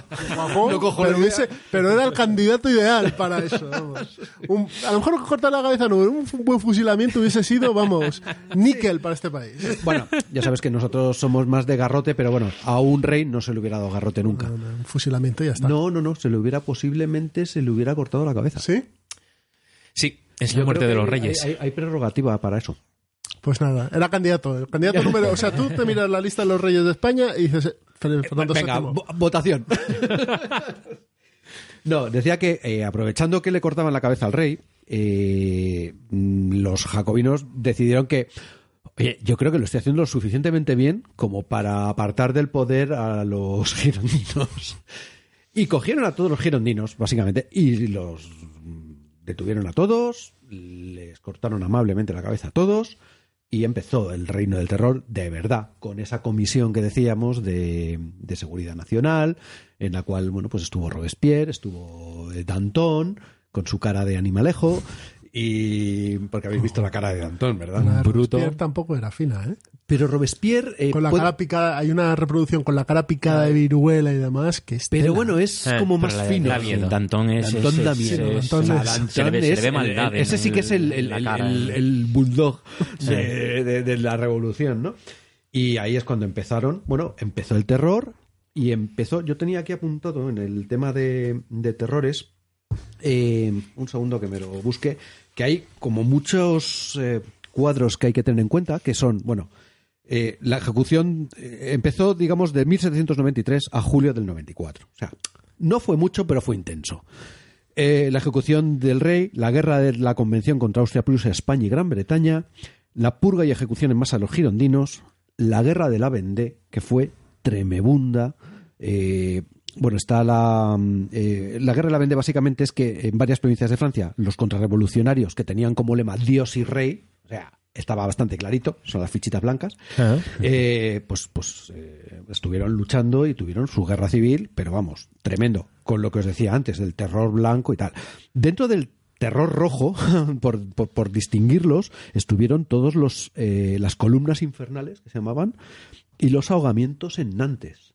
Los ahogamientos en Nantes es la historia de Jean-Baptiste Carrier, que debía ser un hijo de Satanás, de mucho cuidado, que en vez de utilizar guillotina, pues eh, se los llevaban todos al río Nantes y los ahogaban Joder. directamente. Hombres, mujeres y niños. O sea, por miles. Al final fueron por miles. Y mm, luego, bueno, están algunos mitos y mm, que también había de y, y notas de color, por decirlo así, es eh, que existían luego posteriormente a la- al terror rojo los bailes de víctimas, los balls de victims. Y, pero bueno, que esto no está... Hacían marionetas y demás, eso es lo Sí, que dicen. Es la- lo que dicen y tal, pero bueno. Y luego las, eh, bueno, como hemos escuchado al principio del programa, las tricoteuses, las tricotes, que eran las, las mujeres que estaban en la guillotina haciendo calceta mientras guillotinaban a la gente. Y era un- como un derecho que consiguieron. Es decir, eh, mirad la historia de las tricoteuses, eh, que se llaman, que es interesante, que se ganaron, digamos, ese puesto después de la Marcha de las Mujeres. La Marcha de las Mujeres fue otro evento de estos icónicos de, de la Revolución, eh, en la cual, bueno, pues las mujeres que iban a pedir, pues eso, pues que tenían hambre, querían alimentar a sus familias, fueron a protestar todas Mm. delante del palacio. Ah, sí, ¿verdad? Al Sí. principio. Sí, sí. No sé si antes o después de la toma de la Bastilla, pero vamos. Fue, eh, no, la toma de la Bastilla fue en julio y, y en octubre, el 6 de octubre, fue la, marcha de las mujeres. Entonces, bueno, eh, la verdad es que hay muchas cosas y muy terribles, la verdad. Ahí está. Pero bueno, aquí, digamos, eh, después de todo el terror, eh, fue cuando ya vinieron, eh, es- en el resumen este que, que os decía, eh, se hizo el- el- la convención, luego el directorio, luego el consulado y luego ya el imperio. Ahí está. Es cuando ya los militares toman el control de la situación. ¿no? Así es. Exactamente. Yo lo tenía resumido que, eh, pues eso, que Robespierre acaba también en la, en la guillotina, comienza un periodo más conservador, menos revolucionario, donde los monárquicos quieren la vuelta de la monarquía, los jacobinos quieren que vuelva la revolución, pero vamos, que la revolución se tambalea porque en el horizonte mm, llega un salvador, Bueno, llega, llega... el triunvirato y Chica. por orden alfabético, pues le- oye, le toca a Bonaparte. Pues Llega, un- bien. llega un golpe de Estado, básicamente, que es lo que pasó. O sea, ¿no? Al final esta revolución terminó en un golpe de Estado. Un golpe de Estado de tres generales y luego quedó uno y, y ya está. Y aquí, niños, os hemos hecho un resumen de la Revolución Francesa.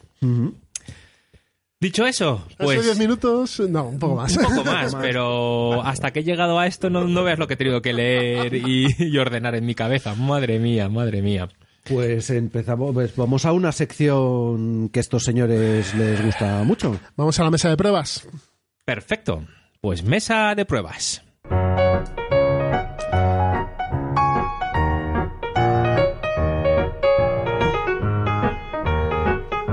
Pues, como ya sabéis, en la sección de Ciudadano MIP, en la mesa de pruebas, hablamos de lo que hemos jugado. Es como también lo que habéis jugado hacéis vosotros, ¿no? Sí, La- sí, el repaso. Así que si queréis, Si es que nos copiamos todo. o sea, somos... Ah, llegué primero. ¿Quién quiere ser el primero? Pues venga, yo. Alejandro. Alejandro por orden alfabético.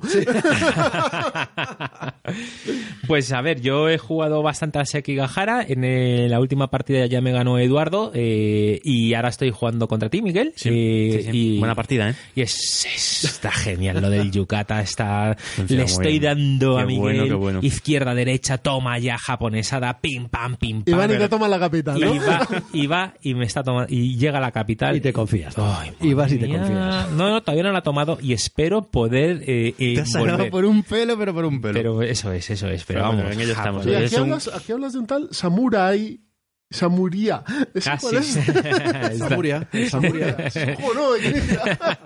Has tenido semana japonesa, ¿no? Alex? Sí, sí, con el samurái de, de Kinicia. Eh, ¿Qué te parece?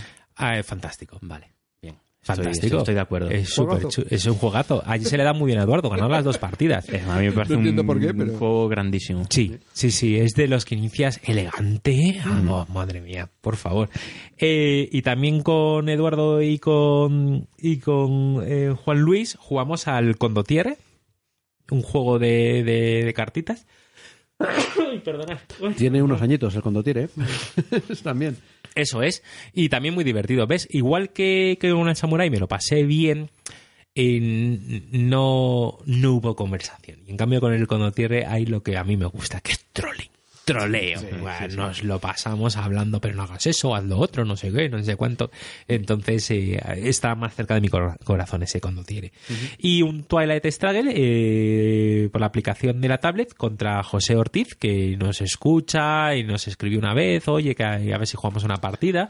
Y, Esa y- es la sección oyentes, humilladnos eh, a los juegos, ¿no? bueno, pues está, eh, está, está interesante, está, está, está muy bien. Otro juegazo, ¿eh? Juegazo. El- y en la tablet el se juega, pero vamos, que Sí. Eh, igual que el Seki- Sekigahara. Se juega espectacular en la, la Sí. versión digital, pero como en mesa no hay nada.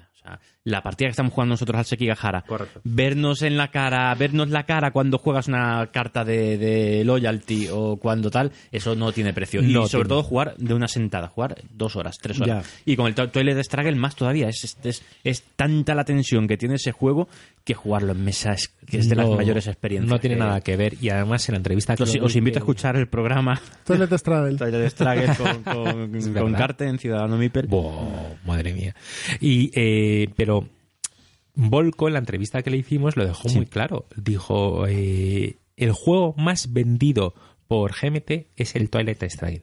Y tuvieron dudas de cuando lo sacaron su port eh, digital, que qué tal les iba, les iba a ir. Pues aumentaron el número de ventas. Tú sabes que los americanos físicas. tienen estadísticas de todo, no sé qué. Aumentaron el número de ventas físicas. Es que el juego, sí, lo, juega, lo juegas en, en- Eh, con la esa aplicación, es muy fácil de jugar, muy fácil, juegas muchas partidas, te empiezas a conocer las cartas y al final quieres tenerlo físicamente. Y esto- sí, quieres tener el juego. termina la discusión esa de no es que si saco un port digital puede que No las me lo van a ventas del comprar, juego mira si el entonces- juego es bueno te aseguro que con port digital venderás y venderás Para eso está Asmode digital, ¿no? ahí está que está siguiendo la misma el mismo camino Tienes toca mogollón de juegos de Asmodem en versión Mm, digital mm. y se siguen vendiendo los otros. claro Vamos, de hecho, a ver, mm, el Ticket to Ride. Pues yo ese, ese sí me lo he comprado en digital. Y dices, pues sí, pues mm, si tuviera niños en edad de jugar a este y tal, pues decir, coño, pues sí, es un juego que sí que tendría, sí me lo compraría. Además está absolutamente a mano y Sí, es, sea, fácil de conseguir. claro, no sé, sí, yo creo que efectivamente la- las digitales abren la puerta a comprarlo en. Al menos cierto tipo de juego, ¿eh? Eso pasa con el rol también, que te compras la edición digital y luego te- terminas comprándote la física. ¿dónde voy con esto? en las ¿Dónde voy largas, con la las largas noches al final te acabas acariciando tu libro. muy bien entonces y eso es por mi parte el siguiente Venga, yo, como he jugado contigo al Sekigahara, al Samurai y al Condottiere, pues solamente aportaré eh, lo que estuve jugando en las jornadas que fueron el fin de semana pasado, en las Madrid Warcon 19, en Alcorcón, ¿Qué tal que las organizaron Trafalgar Editions y Dracuideas. Y pues muy bien, la verdad es que muy bien. Acuérdate que hace dos años fuimos, hicimos un programilla que está todavía por ahí colgado, en el que íbamos con la grabadora Sí. eh, y tal. Y, y claro, esta vez pues así ha habido muchísima más afluencia, muchísima más gente, muchísimas más cosas. Y pues muy bien. Y yo la verdad es que no puedo por más que felicitar a bueno a Crisanto y a Trafalgar Editions y a Dracoidea, vamos a Luis, que, que han montado un, un evento para mi gusto muy importante. Además ya ha empezado a venir gente de fuera, vinieron pues, los amigos de Zaragoza, de, de muchos más sitios. Joder, fenomenal. La columna de Zaragoza. La columna zaragozana. Tú volviste muy, muy contento de- del evento y, y me, me dijiste algo que me abrió los ojos. Dice, ha dado un salto de calidad comparado con hace dos años que, que, que te gustó. Bueno, no es, no es de calidad porque, a ver, la calidad, mm, en fin, eh, es, es la organización y la organización era en el mismo hotel, solo que ahora en una sala mucho más grande y porque la sala era mucho más grande, porque estaba mucho más lleno de gente, había mucho más interés, eh, se dieron, bueno, nosotros fuimos además a ver la charla de unos reenactors eh, amigos nuestros, en fin, estuvo muy bien, Vale. muy bien, muy bien. Y yo creo que si se, ¿cómo se dice? si se establecen ya para todos los años, pues va a haber que tenerlo en cuenta, joder, porque son las jornadas que se hacen en Madrid sobre Wargames. Sí. Entonces yo creo que tienen su importancia. Ajá. Muy bien. Miguel. Ah, bueno, perdona, y no te había dicho lo que había Eduardo? jugado ahí. Sí. Que me enseñó. Juan Ah, sí. un juego que luego vamos a hablar en el plan malvado versión versión abuelos, ¿vale? que es el eh, Band of Brothers. Me gusta, ¿Vale? me gusta eso, ¿eh? El plan malvado. Versión de- abuelo. versión Claro, abuelo. claro, es- es- una hemos estado visión- pensando hemos, estado pensando en el nombre. Luego luego luego hablamos de eso. Muy bien, perfecto. Bueno, pues si queréis empiezo yo. Yo he dado, aparte de Liberté, al Pandemic. Partida épica con mi hijo, en plan, el venga, que lo logramos, no sé qué. O sea, yo no he visto una partida de Pandemic más Pero épica que esta. con los Pero niños funciona ¿le muy, muy guiabas bien, ¿eh? tú o le dejabas hacer? A ver, yo le expliqué, en ciertas partes le tenía que guiar, que tiene siete años. Vale.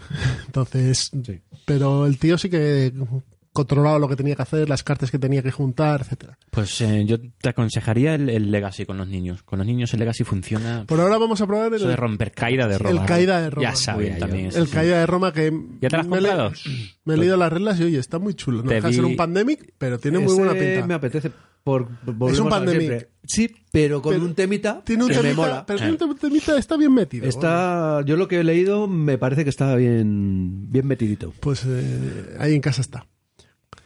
Liberté, el Hollywood Golden Age, que también lo jugamos, lo jugué contigo, y este lo compramos en el club por club funding, entre varios, un inicia de subastas, muy chulo, muy rápido. muy divertido. un programa de los abuelos sobre Hollywood. en el que Está hablamos de- bien. Sí, sí, sí. Saca Muy desde bueno. el Mar del Norte, que lo estrené con, con mi hija y funcionó muy bien. Es un juego bastante sencillo y, y súper bonito además. Eh.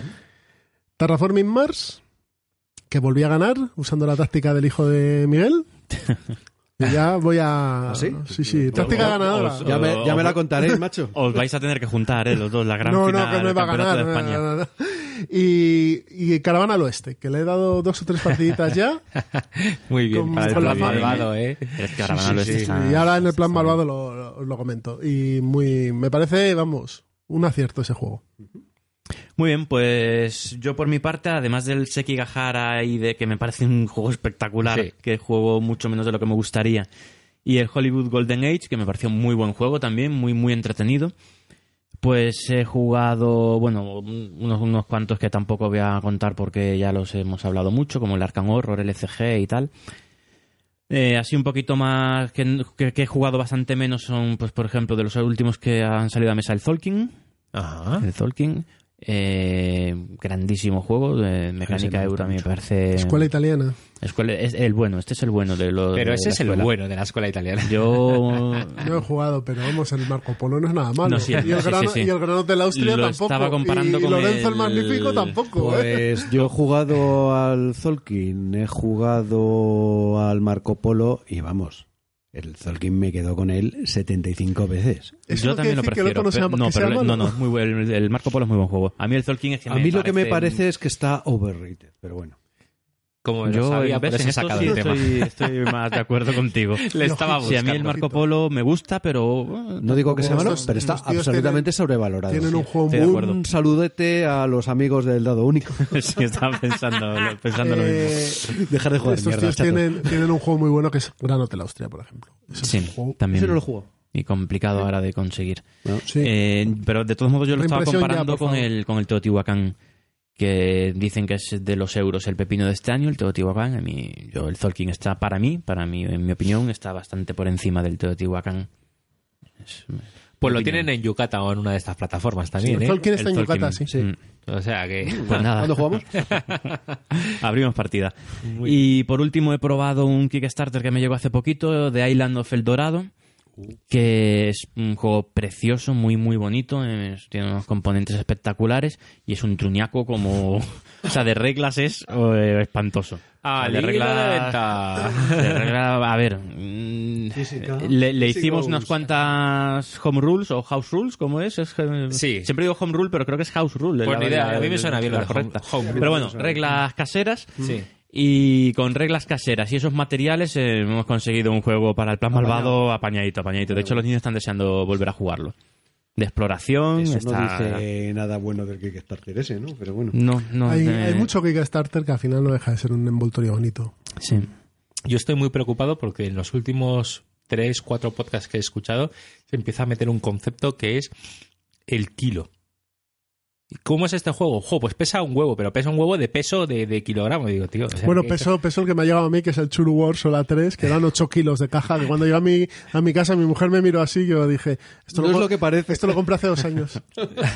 No es lo que parece, ¿Tú querida. también utilizas esas cosas? No, no, esta, esta era de verdad porque, porque ha tardado dos años en llegar. No, el- cariño, el este- concepto, este ya- el este concepto lo- creo que es de lo compré Luis que dice, mi yo del pasado me ha regalado este juego. yo del pasado ya no le puedes Es un cajote, es un cajote es un obsceno. pero es, es buen juego, ¿eh? Pero es un cajote Ya, pero por lo menos, por lo A mí menos me- has añadido lo de buen juego, está pero es que ya he oído cosas de no hablan de si es bueno o mal juego, sí. no, no, es que, eh, es que no veas lo que pesa. ¿Y qué, Mm. tío? ¿Y qué? Pues este, Hay este gente es que le gusta comprar muñecos y si le gustan los muñecos, Este, pues no este además es un. Wars, Este por ejemplo, no son, son muñecos. Pero son, son gigantes. unos muñecos muy chulos. Muy Chulus, muy chulus. Son muy chulos y el juego no está mal, además. A mí el juego me. Yo las reglas todavía no he tenido la ocasión porque mover eso es como mover, yo que sé, un, un tráiler. pero por lo que he visto es un juego que es muy completo. A ti te va a gustar. Yo, vamos, sí. Este te va a poner tontorrón. Muy bien, Y ya ¿algo está. más? Esto, ¿Ya está? no, no, esto es lo que. Pues muy y, bien. ahora, sí. y ahora estos señores van a poner esa musiquita que a mí me toca mucho los huevos porque se me mete en la cabeza y no me la quito en tres días siempre que oigo vuestro puñetero programita. ¡Hala! Dale. El plan malvado.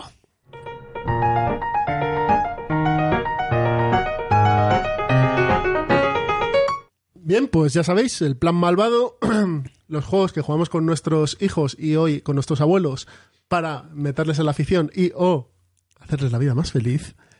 Eh, entonces empiezas tú, que ibas a hablar del No, plan malvado barra abuelo. Y vamos a hablar de un pl- de, de- el plan malvado que en, pues, en vuestro caso, bueno, ya sabemos lo que es. En el nuestro es cómo hacer que unos europusis eh, bueno, por se- empiecen a pasarse al mundo de, de Wargame y otro sí. tipo de, de juegos, ¿no? Entonces, eh, habíamos pensado, joder, ¿cómo le llamamos? El plan requete malvado. No, no, van a pensar que les copiamos y tal. Luego había una que es, si puede Torío, me fío.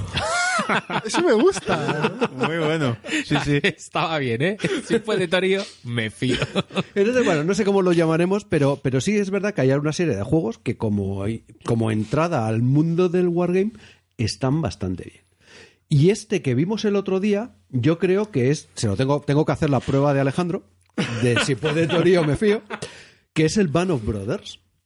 Si logro meterle con el Band of Brothers, eh, hemos dado un paso muy importante. Es un wargame táctico, por lo que vi, ¿no? Es un wargame, es un destilado de Squad Leader, pero sin una puñetera tabla.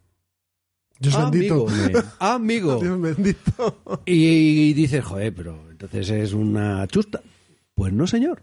A mí me parece que tiene todo el saborcete que tiene que tener un táctico, como el Squad Leader, pero sin la sobrecomplicación, tanto en reglas como en, como en tablas, etcétera, que un eh, que a un Eurogamer le puede echar para atrás. A mí me gusta mucho Squad Leader, me me parece estupendo. Lo que pasa es que es muy denso. Eso es. Ya está. Entonces, los que no quieren hacer de un estilo de vida que tal, que es lo que te pide el Squad Leader y más aún el SL, que dices, no, mira, yo es que ahora mm, me he hecho monje del Squad de la SL, porque es al final de lo que, lo que se acaban convirtiendo, ¿no? Eh, pues bueno, pues este Band of Brothers, mm, dentro de que lo tengo que conseguir, lo tengo que jugar más, eh, me estuvo evangelizando Juan Milano, me pareció un juego perfecto para, para entrar con Que va con mecánica, motor Sí. de cartas. Y otro, eh, no, no, no, no, no, no, no, no, no, no, no, no tiene cartas, no tiene tablas, tiene las fichas y sus numeritos. Y un dado de 10. ¿Cómo lo vio? Pues mi juego. Yo creo que te va a gustar mucho. O sea, Todo es mucho clavado. mejor con un dado de 10. Por, mucho, supuesto. por mucho que os Por digan. supuesto. Y te hartas de tirar dados y tiene el punto épico de tirar dados, tiene el punto del fuego de oportunidad, tiene un montón de conceptos, pero muy sencillamente imple- implementados. Sí, Con lo vi cual- la foto y tenía buena pinta el juego como tal. En de tablero chiquitín, ficha grande. Sí, bueno, era un escenario de iniciación, pero estaba muy bien. Y muy bonito, además. Y si no, y otro que el otro día lo escuché mencionado también en, en el podcast del Dado Único, eh, que hablaban del Santa Cruz. Y el Santa Cruz es otro juego que de iniciación, y este ya está, ha pasado la prueba de Alejandro. Es un pelotazo. Este es el de bloques, ¿no? Sí, Sí, el que está hecho por Iván Cáceres. Mm. Y es un pelotazo. es un juego mm, muy interesante para meterte en el. Yo se lo compré a mi hijo, de hecho. Sí, sí. eh, para meterle en el tema de Wargaming. Y está muy bien. Es uno. de- Pues voy a meteros, meter el cazo en vuestro, Por favor. en vuestro caldero. The Hammer of the Scots. es- Acaba de salir en español. Sí, señor. Es otro que tenía en la recámara. Tiene un punto de mayor complicación que el Santa Cruz. Un poquito. Por aquello de que te vas a conocer mejor las piezas y porque hay menos piezas, eh, tiene motor de cartas. El Hammer también tiene motor de cartas. Activas las cartas. Los, Sí, pero luego también tiene... eventos. Claro, pero tienes también todo el tema de cada escudito, cada historia. Mm. Es un pelín más complicado, pero bueno, sí, efectivamente, es un pelín más complicado. También es muy recomendable. eh, y yo lo jugué hace mil años, en- antes de que saliera en español, evidentemente. Y sí, sí. También es un juego de iniciación muy interesante. Yo ese no lo he jugado. He jugado Ricardo III, pero es el mismo juego, ambientado Ah. en dos épocas diferentes. Sí. Pero el juego es el mismo. Y como juego de bloques de iniciación y demás al Wargame, es un juego muy, muy chulo. Y ahora Hammer of the Scots encima está en español. Ay, No sé más cuánto. dinero. Sí, pero el Santa Cruz te va, creo que va a costar 25 o 30 y el pavos. otro te cuesta cincuenta y tantos. que es un precio muy bueno, ¿eh? Sí, no, no está Porque mal. ahora está, hay un Kickstarter de Hammer of the Scots por setenta y tantos dólares. Jodo. Es que Columbia Games son la leche. Se columpian. Sí, sí, se Colum- columpian. Columbia Games. se columpian Games. Vale, pues. Dejamos Hemos a- estrenado ¿Y la vosotros con qué, esto. no- qué nos comentáis? Pues Pues después de esa buena, muy, muy buena recomendación, además, esto es para seguir, ¿eh? El- el- Ya es difícil. la, sección. Ha soltado La tres. de- Tenía que haberse. Si puede Torio, me fío. ahora, ahora vamos a, Est- Estaremos atentos ahí en, la- en próximos episodios. ¿eh? Ahora, me ha- ahora me ha vamos a subir el nivel Es como, grandes la, es como la continuación. Después del plan malvado ya es... es, es- es- Si puede me Torio, me gustado. fío. Pues yo voy a recomendar un juego pues de dificultad un poquito, un- ligeramente inferior. 0,5 puntos en la BGG menos. Vale, que es el... Esta vez me voy a un party. Que es el Happy Salmon. Anda ya. Sí, sí, Happy Salmon, sí, sí, tío. sí, ¡Bestia escucha. a la Eh, escuchadme. Esto, esto es lo que se llama Pero un sacarse, momento, ¿queréis que sacarse vuestros la hijos, chorra y-. ¿Queréis que vuestros hijos aprendan a jugar a cosas o volverlos gilipollas? A ver, ¿qué es lo que queréis? No, de, eso, de eso se encarga ya la Estamos la jugando, tele, ¿no? estamos jugando con los niños, le estamos meti- le hemos metido juegos mm, eh, Sí, sí, ya sí. Hombre, he algunos- escuchado algunos metido complicates. alguna- Cacho. Pues vale, después de todo lo que le hemos metido, yo la- los míos sí, los míos ha llegado un punto en el que dicen, "Ay, papá, es que uf, es que no me apetece pensar, es que estoy cansado, es que tal". no, pues vamos, vamos a sacar algo eh, y estas últimas semanas les he sacado chorrijuegos. Y de verdad, hay que si no queréis perder a los niños, El momento antes de, de vez cenar. en cuando hay que sacarle algún chorrijuego. Mm, y entre y hoy, de hecho, tú también traes uno que este roza el chorrijuego. Algo menos, Eh, pero eh, sí. El otro es- que tenía apuntado, además del Happy Salmon, era el Strike, o sea que son todos de la misma, el mismo nivel. Esos son los juegos con los que he estado jugando un poquito a lo con Yo quiero los niños. jugar al Strike. Oye, mola, ¿eh? Está- Me apetece está- un huevo jugar al Strike. ¿Cuál es el strike? No, de los de dados. dados. Que tiras dados en una caja Y que le dé un golpe al de al lado y sacar Ah, un sí, tal. hombre. Que ahora hay otro que han sacado que es del de los elementos, ¿no? Que es la misma historia, pero Sí. con daditos más monos. El strike es éxito seguro. Vamos, en, ca- en casa, en comidas familiares, y Sí, sí. hay siete Claro. personas. Pues ocho con los niños, de verdad, eh, Sí, sí. de la edad de los míos, por lo menos, sobre todo, pues, bueno, el, Happy Salmon para menores, de para muy pequeños, ¿vale? muy, muy o, pequeños. o para varias copas. O sí, o cuando están con los primos, mm, con cuatro primos y sois un grupo de cinco o seis niños eh, pequeños, o sea, muy pequeños, de 6, 7, 8, 9 años, no... Hombre, si hay un buen, muy buen ambiente, también los niños mayores se van a reír. Eh, al final lo pasan, los niños lo pasan en grande y... Sí. le- Mm. Oye, como invitado a vuestra sección, ¿puedo hablar de dos juegos que en su momento utilicé para meter a los Claro, niños hombre, muy poco? toda la- tengo que decirlo, pero es- no es por el juego, es por el niño. Eh, uno, Carrera de Tortugas, ¿De qué inicia? de Quinicia. Muy bien.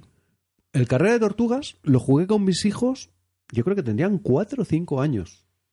Les gustó, lo entendieron, es interesante, diez minutillos, es una chorrada, pero ya les empiezas a meter la relación de Sí. colorines, una cartita, pues es un- Ese creo que nos lo han puesto en la lista Sí, de en la Geek sí, List. que- que- Mm. Sí. echarle un vistazo. Ah. Es más, si quieres, lo tengo arriba, te lo presto y lo pruebas con tus niños. Muy Eh, bien. Pues eh, muchas gracias. Ese lo veo para cuando Carte acabe con el caballo de arcoiris este o- Unicornio de el- destellos. El, unicornio de destello. El siguiente, pues es el carrera de tortugas. Carrera de y así Tortugas, es lo- Oye, ahí ya hay un poco de violencia. En lo que Lo, estamos, lo ¿eh? Escuchasteis, lo escuchasteis por primera vez en Ciudadano Mipel, ¿eh? El, el ciudadano de Estello. Digo, el Eh, ciudadano. el El, del- el del unicornio de Destellos. Sí, sí, sí, es verdad, lo recomendó Me Carten en, en. Efectivamente, Sí. eso es. Y después ya entrando en uno un poquito más tal, es el, eh, el agrícola este de dos de los animales Ah, de sí, la eso, granja. eso lo hemos hablado. Yo creo que lo habéis mencionado y ese me funcionó muy bien. Aparte que a mí me gustó también. bueno, Sí, sí, estoy de acuerdo. Mm. Me entretuvo bastante. el señor Rosenberg tiene es agrícola, caverna y le abre. Los Y le tiene abre. a dos jugadores, Sí, sí. Pero el le abre para niños no, ni el de dos jugadores, ¿eh? No, lo... No. pero son tres juegos que están francamente muy bien. Sí, sí, está sí. muy bien, está muy bien. Mm. Bueno, yo ya he metido mi. Muy bien, pues muchas gracias. Es un, eh, vamos a empezar la sección de microviejismos. Existen los micromachismos y nosotros cometemos Microviejismos. microviejismos. Pues chicos, yo mm, o sea, entre juego y juego así más durete para los niños, sí os aconsejo de vez en cuando meter un party como este porque lo Muy buena idea. o sea, Hay que modular. mm. Sí, perfecto. Jesús. Caravana al oeste. Gran juego de la editorial Salt and Pepper. Que van a sacar ahora un, un nuevo microjuego que tiene, si es del que habla. Expansiópolis. mm, Es Que, bien. que también caerá. Otro Sí, de carterita. Joder, es que son unos juegos que están muy bien, Está macho, muy bien. de- y o sea, valen son juegos de hotel. 15 O sea, pavos. De hecho, yo sé, la, la No. semana que viene nos vamos de viaje y ahí va en la, la Y- carterita el Y caravana este lo va han seguro. cogido, lo he jugado con los dos, con la mayor y con el pequeño. Ambos lo han cogido muy bien, ambos me han ganado. Y En serio. Pues lo mismo me pasa a mí. No sé qué ven los niños en ese juego. Que es que. Yo mí creo que me- tienen mí- una visión espacial mejor que la mía. Y ya está. Eh, Yo soy más torpe y ellos más. Tienen el cerebro, tienen el cerebro menos contaminado. Lo único que me parece que, que me da. ah, que me frustra un poco del Caravana al Oeste que es para dos jugadores. Entonces, como estoy con los niños, digo, pues quiero jugar con los. Con, eh, quiero que Fíjate, se- a mí, cambio, sí. me viene bien porque mientras uno hace deberes, juego con el otro. Ah, bueno. Entonces, al saber que son de dos, mi hija no se mosquea. Ya. Si Entonces, sois tres o cuatro, saca el, el Nueva York, por ejemplo, el ese, de... que ese es un tiro de Aventureros juego. al Ese sí tren que es un Nueva tiro de York. juego con niños. El aventurero al tren 15 Nueva York. minutos. Es 15 un minutos. tiro de juego con niños. Yo lo he jugado con niños. Niños, no le hagáis ni caso. de- eh, lo he jugado Muy con bueno. niños de 6, 7 y 8 años y como locos, ellos solos jugando, yo, yo guiándoles un poco para saber. Es un tiro de juego, queridos amigos. No, es verdad, es verdad. Lo que pasa que, claro, cuando eh, la mía de 14... eh, que Está en otro terreno. Está en otro terreno Sí, hombre, y se ha sí, sí, jugado todos los es- aventureros al tren, cuando jugué en Nueva York con ella, dijo, ¿ya? ¿Ya se ha acabado la partida? Claro, pero ya es otra edad, otra edad. Estamos hablando para niños es. 8 o 9 Sí, años. sí, sí. eso tienes es razón. más para las pequeñas. Tienes razón. Y nada, caravana al oeste, montar, eh, son 15 cartas, ¿no? 15 ta- cartas o di- 17, 18 creo que era, cartas, 18, de las cuales 3 se usan para unas condiciones de victoria y las otras 15 para hacer unos territorios, un pequeño puzzle, pues, sumar puntos, cumplir las condiciones y a casa. De, mo- Llueve. de momento me alegro por Salt and Pepper porque creo que es un pennymaker. Entonces, oye, está allí y está lentamente haciendo tin, tin, tin, Y además tin, tin. me parece bien que lo hayan hecho aquí. Sí, Lo han hecho en Vallecas, en la, en la imprenta de aquí. Las cartas están muy bien hechas, de buena calidad, o sea que, bueno, pues mira, sí, sí, sí. ¡Hala! todo rápido. ¿Y qué más nos queda aquí? Espera, vamos a ver, porque la No, editorial es de. participan amiguetes nuestros. ¡Corred a comprar los putos Caravana al Oeste que se están acabando! Se están Y acabando, además, sí, se de están Y no acabando. va de coña. Se están Se acabando. están acabando. Y merece se mucho, mucho la pena tenerlo. Pues pasamos a más cositas, ¿no? De la Sí. Revolución Francesa, etc, etc. Libros y bibliografías del Y tema. juegos de otros juegos de la Revolución Francesa. ¡Hala! Venga, pues vamos a por ello. Hala, pégale. Pues si queréis, queridos amigos del Club Dragón, estaba por vosotros, todo con Chulu es mucho mejor. y si la Revolución ¿Qué, qué vas a Francesa contar? y si la Revolución Francesa es buena, la Revolución Francesa con Chulu es mucho mejor. y nuestros queridos Si amigos Holmes mola. No, no quiero seguir escuchando porque esto me, esto me va a costar dinero. Revolución Francesa y chulo. Y nuestros queridos amigos de Chaosium, a final del año pasado, eh, anunciaron The Reign of Terror, el reinado de terror, Sí. que es un módulo para la llamada de Chulu séptima edición, la última edición que se ha publicado, ambientado en la Revolución Francesa. Se puede jugar como una expansión del Orient Express, tiene una aventura en solitario, básicamente. Eh, son un par de campañas, un par de aventuras en las que llevaremos revolucionarios franceses hurgando en las catacumbas de París o buscando ciertas cosas pulpoides, etcétera, etcétera. Take my money. Y de paso meto la cuñita y Berlín After Wars creo que es, que es el- el- la ambientación que han sacado, el, el último módulo ya está en PDF, ya se puede comprar, cuesta 17 dólares y está ambientado en el Berlín de entreguerras, el Berlín de Babylon Berlin. Mola. Así que nada, reinado de terror. Me ha dejado todo loco, ¿eh? Ya te digo. Además tiene una portada de puta madre. Sí, sí. Está hecho, está, está muy bien hecho. ¿La de Berlín o la del.? Los dos. Los dos. Yo es que he visto la portada de la Revolución. y El del reinado de terror. terror. Y la verdad es que sí, es molón. Muy bien. ¿Alguien más? ¿Algún consejo El más? guillotín, ¿no? El filler este de cortar cabecitas. Sí, bueno, lo, estaba- lo estuvimos hablando, pero vamos, yo mm, creo que lo jugué hace mil años y apenas me acuerdo de que era esa, una chorradilla de parecer juego. tienes que ir colocando nobles. Sí, hay una fila que va, digamos, de, de- yendo hacia la guillotina. Entonces tus cartas lo que hacen es saltarse puestos o cambiar puestos. Vamos, que el en- guillotín en autos antes que a Exactamente, ti, antes que a ti. Eso es. Ese es el juego. Yo puedo recomendar lo que dije antes, Living the French Revolution, eh, que está es un audiocurso eh, por The Teaching Company y lo podéis encontrar en audible.com. Si queréis practicar vuestro inglés, ya os sugiero que vayáis a audible.com y os compréis allí eh, eh, cursito, ¿no? cursitos diferentes. Hay audiolibros de todo tipo, porque los anglosajones para esto son la hostia. Entonces, vamos, tienes maravillas ahí. Pero bueno, es, es inglés, es inglés. Y, Y tenemos aquí un libro importante. Y un libro importante que es Revoluciones. Uy, revoluciones. Reflexiones sobre la Revolución Francesa de Edmund Burke. Este libro es importante porque Edmund Burke es uno de los popes del pensamiento liberal desde hace varios siglos. Sí. Y sobre todo yo creo que lo importante de este libro es que se escribió 10 años después de la Revolución Francesa. O sea, es un libro coetáneo con lo que estaba pasando en ese momento. Y aquí le dejo cedo la palabra a Escrito- Eduardo. eh, pero es No, a importante decir, escrito por un inglés. Sí, sí, sí, por supuesto. Sí, sí, Vale, a. Edmund. Burke es, eh, bueno, como habéis visto, el cuadro que preside mi chimenea es un retrato de Edmund Burke. Tiene una historia. ¿Y que es les- liberal este Edmund Burke? Sí, ¿Y efectivamente. preside el cuadro de tu chimenea? Eh, ¿Casualidad? Ah. No lo creo. De hecho, si me pre- si, si preguntas, realmente no, no, no es una figura liberal eh, Edmund Burke, sino es lo que llamaba, es un, un white, un whig, Mm. creo un- lo que podríamos llamar, es, es el protoliberal conservador. Que Sí. es una, bueno, es eh, evidentemente, vamos a hacer unos spoilers sobre este libro, a Burke no le mola la revolución francesa Ajá. eh, defiende el Estado, el Estado como él lo tenía en Inglaterra, es decir, eh, una monarquía parlamentaria, pero que, digamos, las costumbres deben ser respetadas porque eso tiene una serie de ventajas. Sí. Eh, subvertir el orden social, pues no es algo que vaya en su, en su ideología, etcétera, etcétera, ¿no? Entonces, bueno, eh, ya te digo, spoiler es no le gusta la revolución. Si queréis ver libros que ensalcen la revolución, habrá otros muchos miles. Pero bueno, este libro, lo que es interesante es efectivamente que fue escrito en ese momento. Por lo tanto, es la visión que desde otros países se tenía del movimiento tan raro, porque incluso él mismo dice en una de sus frases, es una de las cosas más extrañas que ha ocurrido nunca en la historia. O sea, el valor que tiene es que está escrito 10 años después. Al final el resumen es, nosotros los ingleses lo hicimos mejor, los franceses. Y también Pero claro, te- te analizan- mucho, mucho del mensaje de fondo es "Uf, esta gente bárbara, sucia y tal, estos pobres, estos anculados, pobres, no jodas, ¿Qué estos van qué a hacen? saber? Estos que van a saber, ¿no? Hay que- Entonces, bueno, va, hay, que va en verlo ese en el, sentido. hay que verlo en el contexto. Pero sobre todo la crónica que hace la revolución es, una, es, es ahí, es en ese momento. Y yo he metido aquí una pullita, bueno, una pullita. A ver, dentro de la serie de Sandman, el de cómic, quizás la serie de fantasía más importante de los 80, Uh, y, sí. y a lo, y a lo mejor no me equivoco, Sí, sí.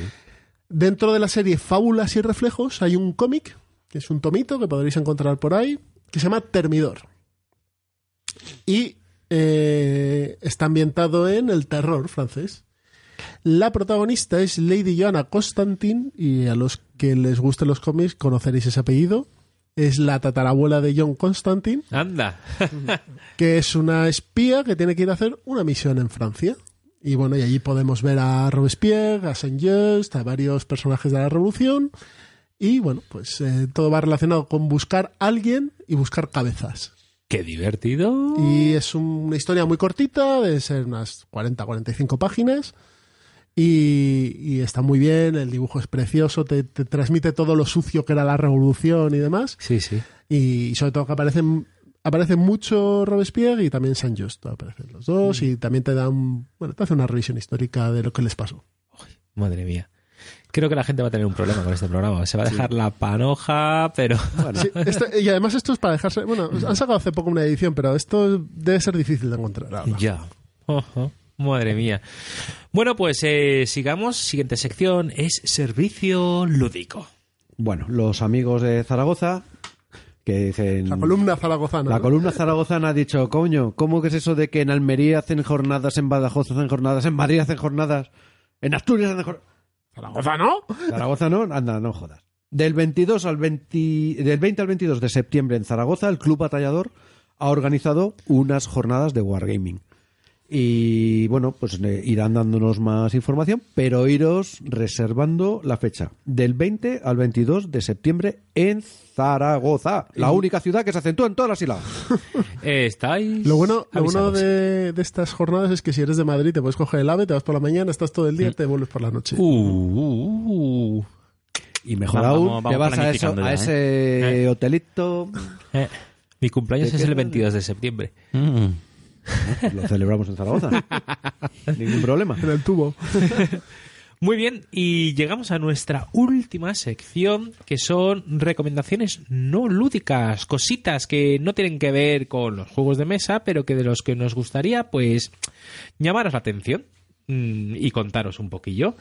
Eh, ¿Queréis que empiece yo, por ejemplo? Mismamente. Dispara. Vale, pues el 19 de mayo en el Teatro Real tenéis un concierto que se es The Music of Hans Zimmer and John Williams. Yo ya me he comprado las entradas. Esto, esto deben Bueno, de haberte dado un, sa- un, pelota- un sablazo, un, sablazo tortazo. Y en una pinta brutal, ¿eh? Pues mira, O sea, es como esto lo todo. vas a disfrutar. Es como todo en esta no, vida. eh, merece la pena cada euro pagado, pero debe sí, ser sí. carete, ¿eh? Pues eh, creo que en medio gallinero que casi dice a dónde voy, me parece que eran como 35 euros por, por, por, eh, por esto. Eh, ya, lo que pasa es que cuando vamos todas las cuatro de la familia, pues dices, madre de amor hermoso, todo supone más. ¿no? Pero sí, en así zona gallinero, 35-40 euros. Y me da lo mismo, pero es que escuchar esta música y allí escucharlo en el, en el Teatro Real, mola, mola. Para los que no lo situéis, pues mala suerte, ya os estáis metiendo en YouTube y buscáis Hans Zimmer con dos M's y John Williams, por favor. Y os vais a sorprender ¿eh? vais de, lo a que vais, de lo que vais a encontrar. Muy bien. Eh, Eduardo. A ver, yo como creo que para el día de hoy, pues procede recomendar un par de series francesas, ¿vale? Pero de ciencia ficción. Porque los señores vecinos del norte tienen también sus seriecitas de, de ciencia ficción y que no están nada mal. Voy a traer, traigo dos. Una que se llama Transferencias, que está en Netflix. Y... ¿De qué te ríes, desgraciado? Esta podría ser también una, una serie española ambientada en el mundo político, transferencia. No, pues esta es, es- tiene un- una cosa curiosa en la que las- los transferidos son gente que, que ha, digamos, su mente ha sido transferido a otro cuerpo. Y lo voy a dejar ahí para... Es como, digamos, la base de la historia, pero... ¿Qué es transhumanismo como Altered Carbon, algo parecido? eh, pero mm, con una historia de fondo muy diferente. Porque resulta que hay unas transferencias que son ilegales, hay un servicio de policía. En fin, echarle, echarle un vistazo. Yo, mm, ya te digo, voy por el capítulo 4, creo que son 4 de 6, y me está gustando mucho. Y luego hay otra eh, que es un poco más espesa, pero bueno, tiene su interés también, que se llama Osmosis, esta la podéis ver en Movistar. Y también es de ciencia ficción, de pero digamos más, menos ciencia ficción que la anterior, ¿vale? Eh, una empresa que está estudiando el poder meterse también en la mente de otros para conectarlos y hacerlos, eh, digamos, más felices y elegir su pareja perfecta y tal.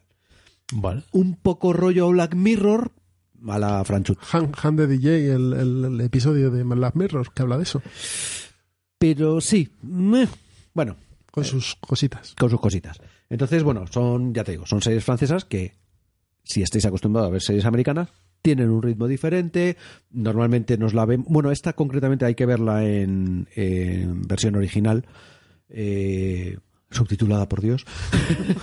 Bueno, no sé que sepáis francés y no. No, pero a ver, esta la, la- la vemos porque, bueno, Marta, que es la que ha leído el, el- el- el- el estamento inicial, eh, pues eh, estudia francés y le gusta verlas en, en francés. Pero es que esta serie, la de Osmosis, solamente estaba o en francés o doblada al inglés. Y entonces dices, coño, Para verla doblada en inglés, me la veo en francés con subtítulos en español y me dejo de historias. Porque si no, Sí, si no están en sentido. español es mejor verlas en su idioma Claro, original. Claro, claro, claro. Y bueno, es, es, es curioso. Y ya está, esto es lo que he traído por no Vale. caer en las típicas que nos va a contar el amigo. Pues yo voy a decir solo tres palabras, que es Love, Death and Robots. Uy, pues es una serie muy típica en la que está llena de machismos, micromachismos. ¡Uy! ¡Qué bien! Pues qué bien que la hayas sacado porque me gustaría hacer un comentario al respecto, pero por favor, cuéntanos. Eh, pues em, recuperando el espíritu de las revistas de ciencia ficción de principios de los 80, un poco Metal Harlan. Metal Harlan, Heavy Metal y demás. Eh, han cogido autores nuevos de ciencia ficción, han creado 18 cortos de diferente duración, diferente estilo de animación, que hablan de ciencia ficción, de varios tipos, ¿vale? Quizá a lo mejor el tema de transhumanismo, que ahora mismo, como ha comentado antes Eduardo, está más en moda, en boga, no está como tal, es más clásico, ¿no?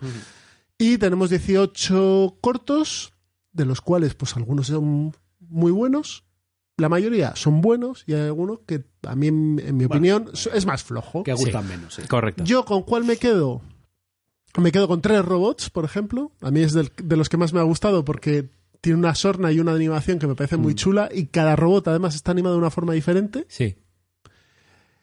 Me quedo mucho con Guerra Secreta, Sí.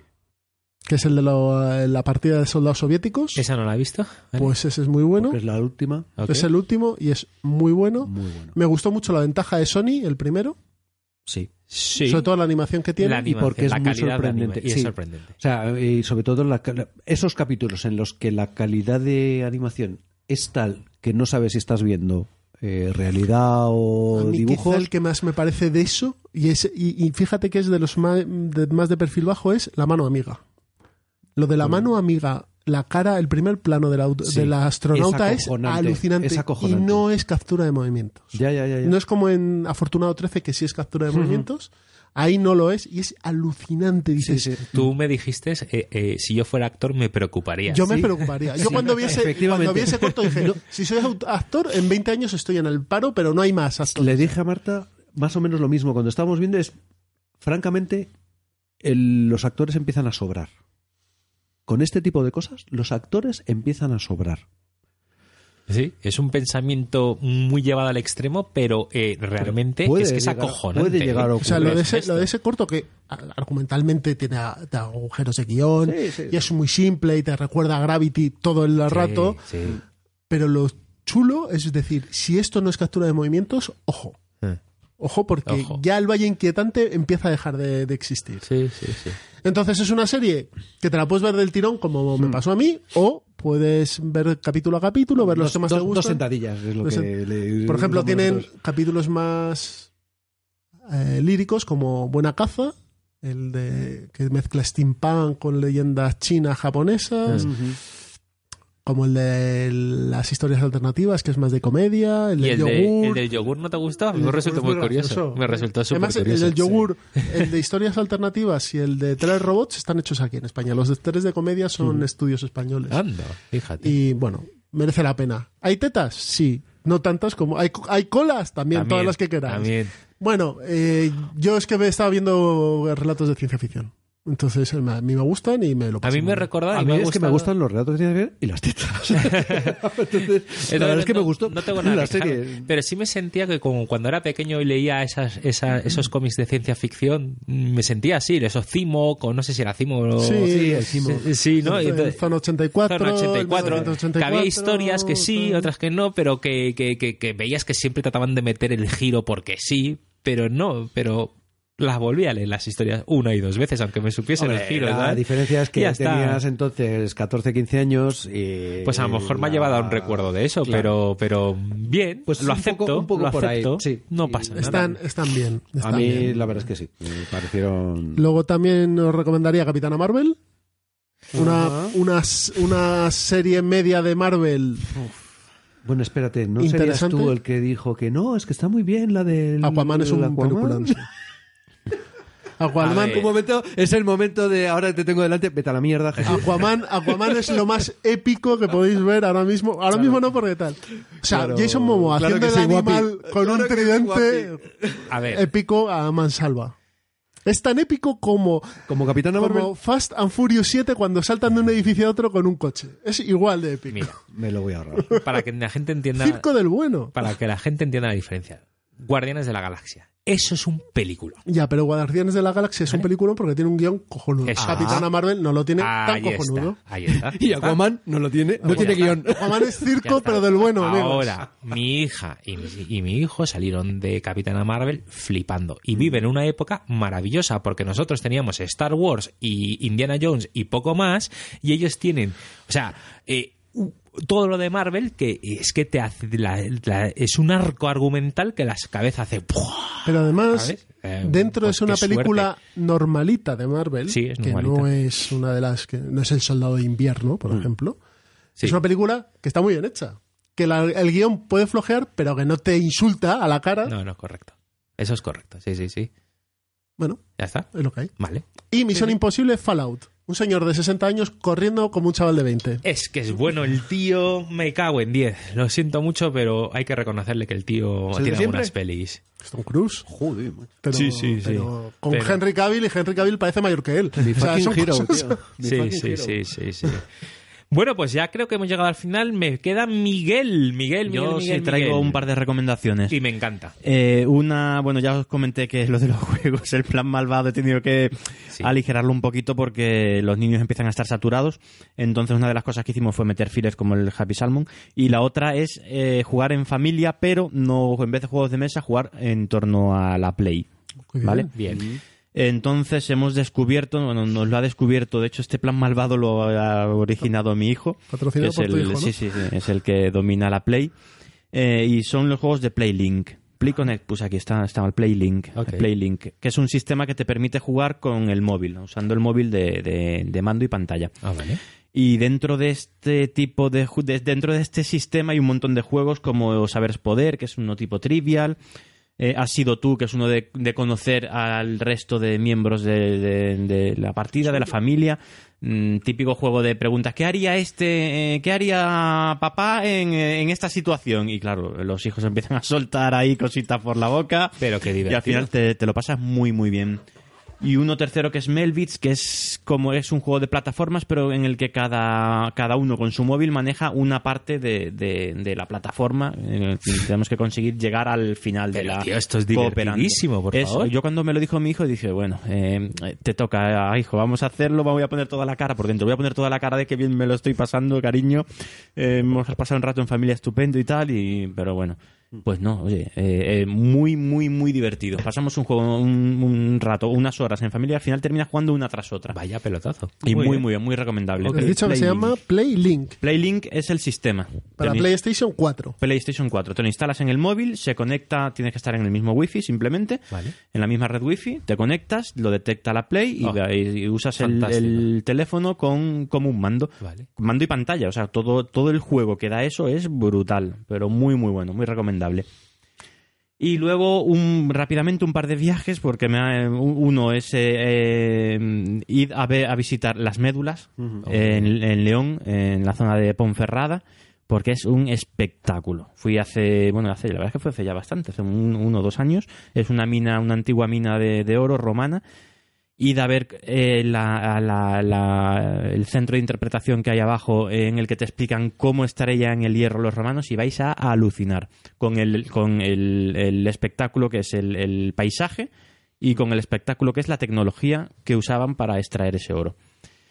Y una última recomendación que ni siquiera he puesto en la escaleta, pero es que eh, em, eh, me acuerdo ahora, me acordé de hace poquito que es más sobre el tema de, de Francia, de la Revolución Francesa, es un poquito posterior de Napoleón. Visitad hacer una ruta por todas las localidades que no llegaron a pisar los ejércitos napoleónicos. Es decir, a Cádiz. Y a visitar Cádiz. Esto es tirar para la tierra. ¿no? Efectivamente, Cádiz y, perdón, y San Fernando. Pues en el asedio no dicen eso. No, no, sí, desde el trocadero atacaban, pero no llegaron a pisar Cádiz. Y San Fernando. Es que nos ha dejado aquí un silencio dramático todos diciendo, hostias, a ver, ¿por dónde, por dónde? No, que quería recomendar ir a Cádiz. Ahí Cádiz está. hay que ir siempre, ya está. Qué bajo. A la isla del León. Tenemos, sí, la isla de León, que es donde ahí tenemos, si todos los años en verano siempre me hago la foto con el- la placa que pone eh, este es el límite de la España libre, que es a donde llegaron los el puente Zuazo, que es donde llegaron, donde se quedaron ahí eh, parados los franceses, ¿no? ejércitos napoleónicos. Ya sabéis que la, la Habana es Cádiz con más negritos y Cádiz es La Habana con más alero. Así Encanta. Ahí he metido mi cuña. Pues muy bien, chicos. ¿Cuántas horas Oye, es pues esto? nada, ha sido tres horas. Cuando nos juntamos aquí los amigos, pues es lo que sucede. Pues nada, cafeteros, ala, a escucharlo. Oye, pues encantados, muchas gracias. eh, Nosotros, por favor. ¿Hasta el año Sí, que viene sí. entonces? Hasta el o... Sí, esto Bueno, hay que, hay o que algún otro programa que por medio vengáis de invitados y no como ciudadano MIPEL. Muy O bien. viceversa. O viceversa. Efectivamente, eso es. Yo estoy esperando que... Muy bien, muy bien. Sí, pues vamos a planeando ya. No sé, ese que se Bueno, no sé, lo mismo lo... Pero no era un wargame eso. Bueno, no sé. Estoy, estoy decidiendo dónde lo coloco. La verdad es que ahora tengo dudas. Pues chicos, por mi parte, adiós. Hasta luego. Hasta luego a todos. Hasta luego. Phenomena.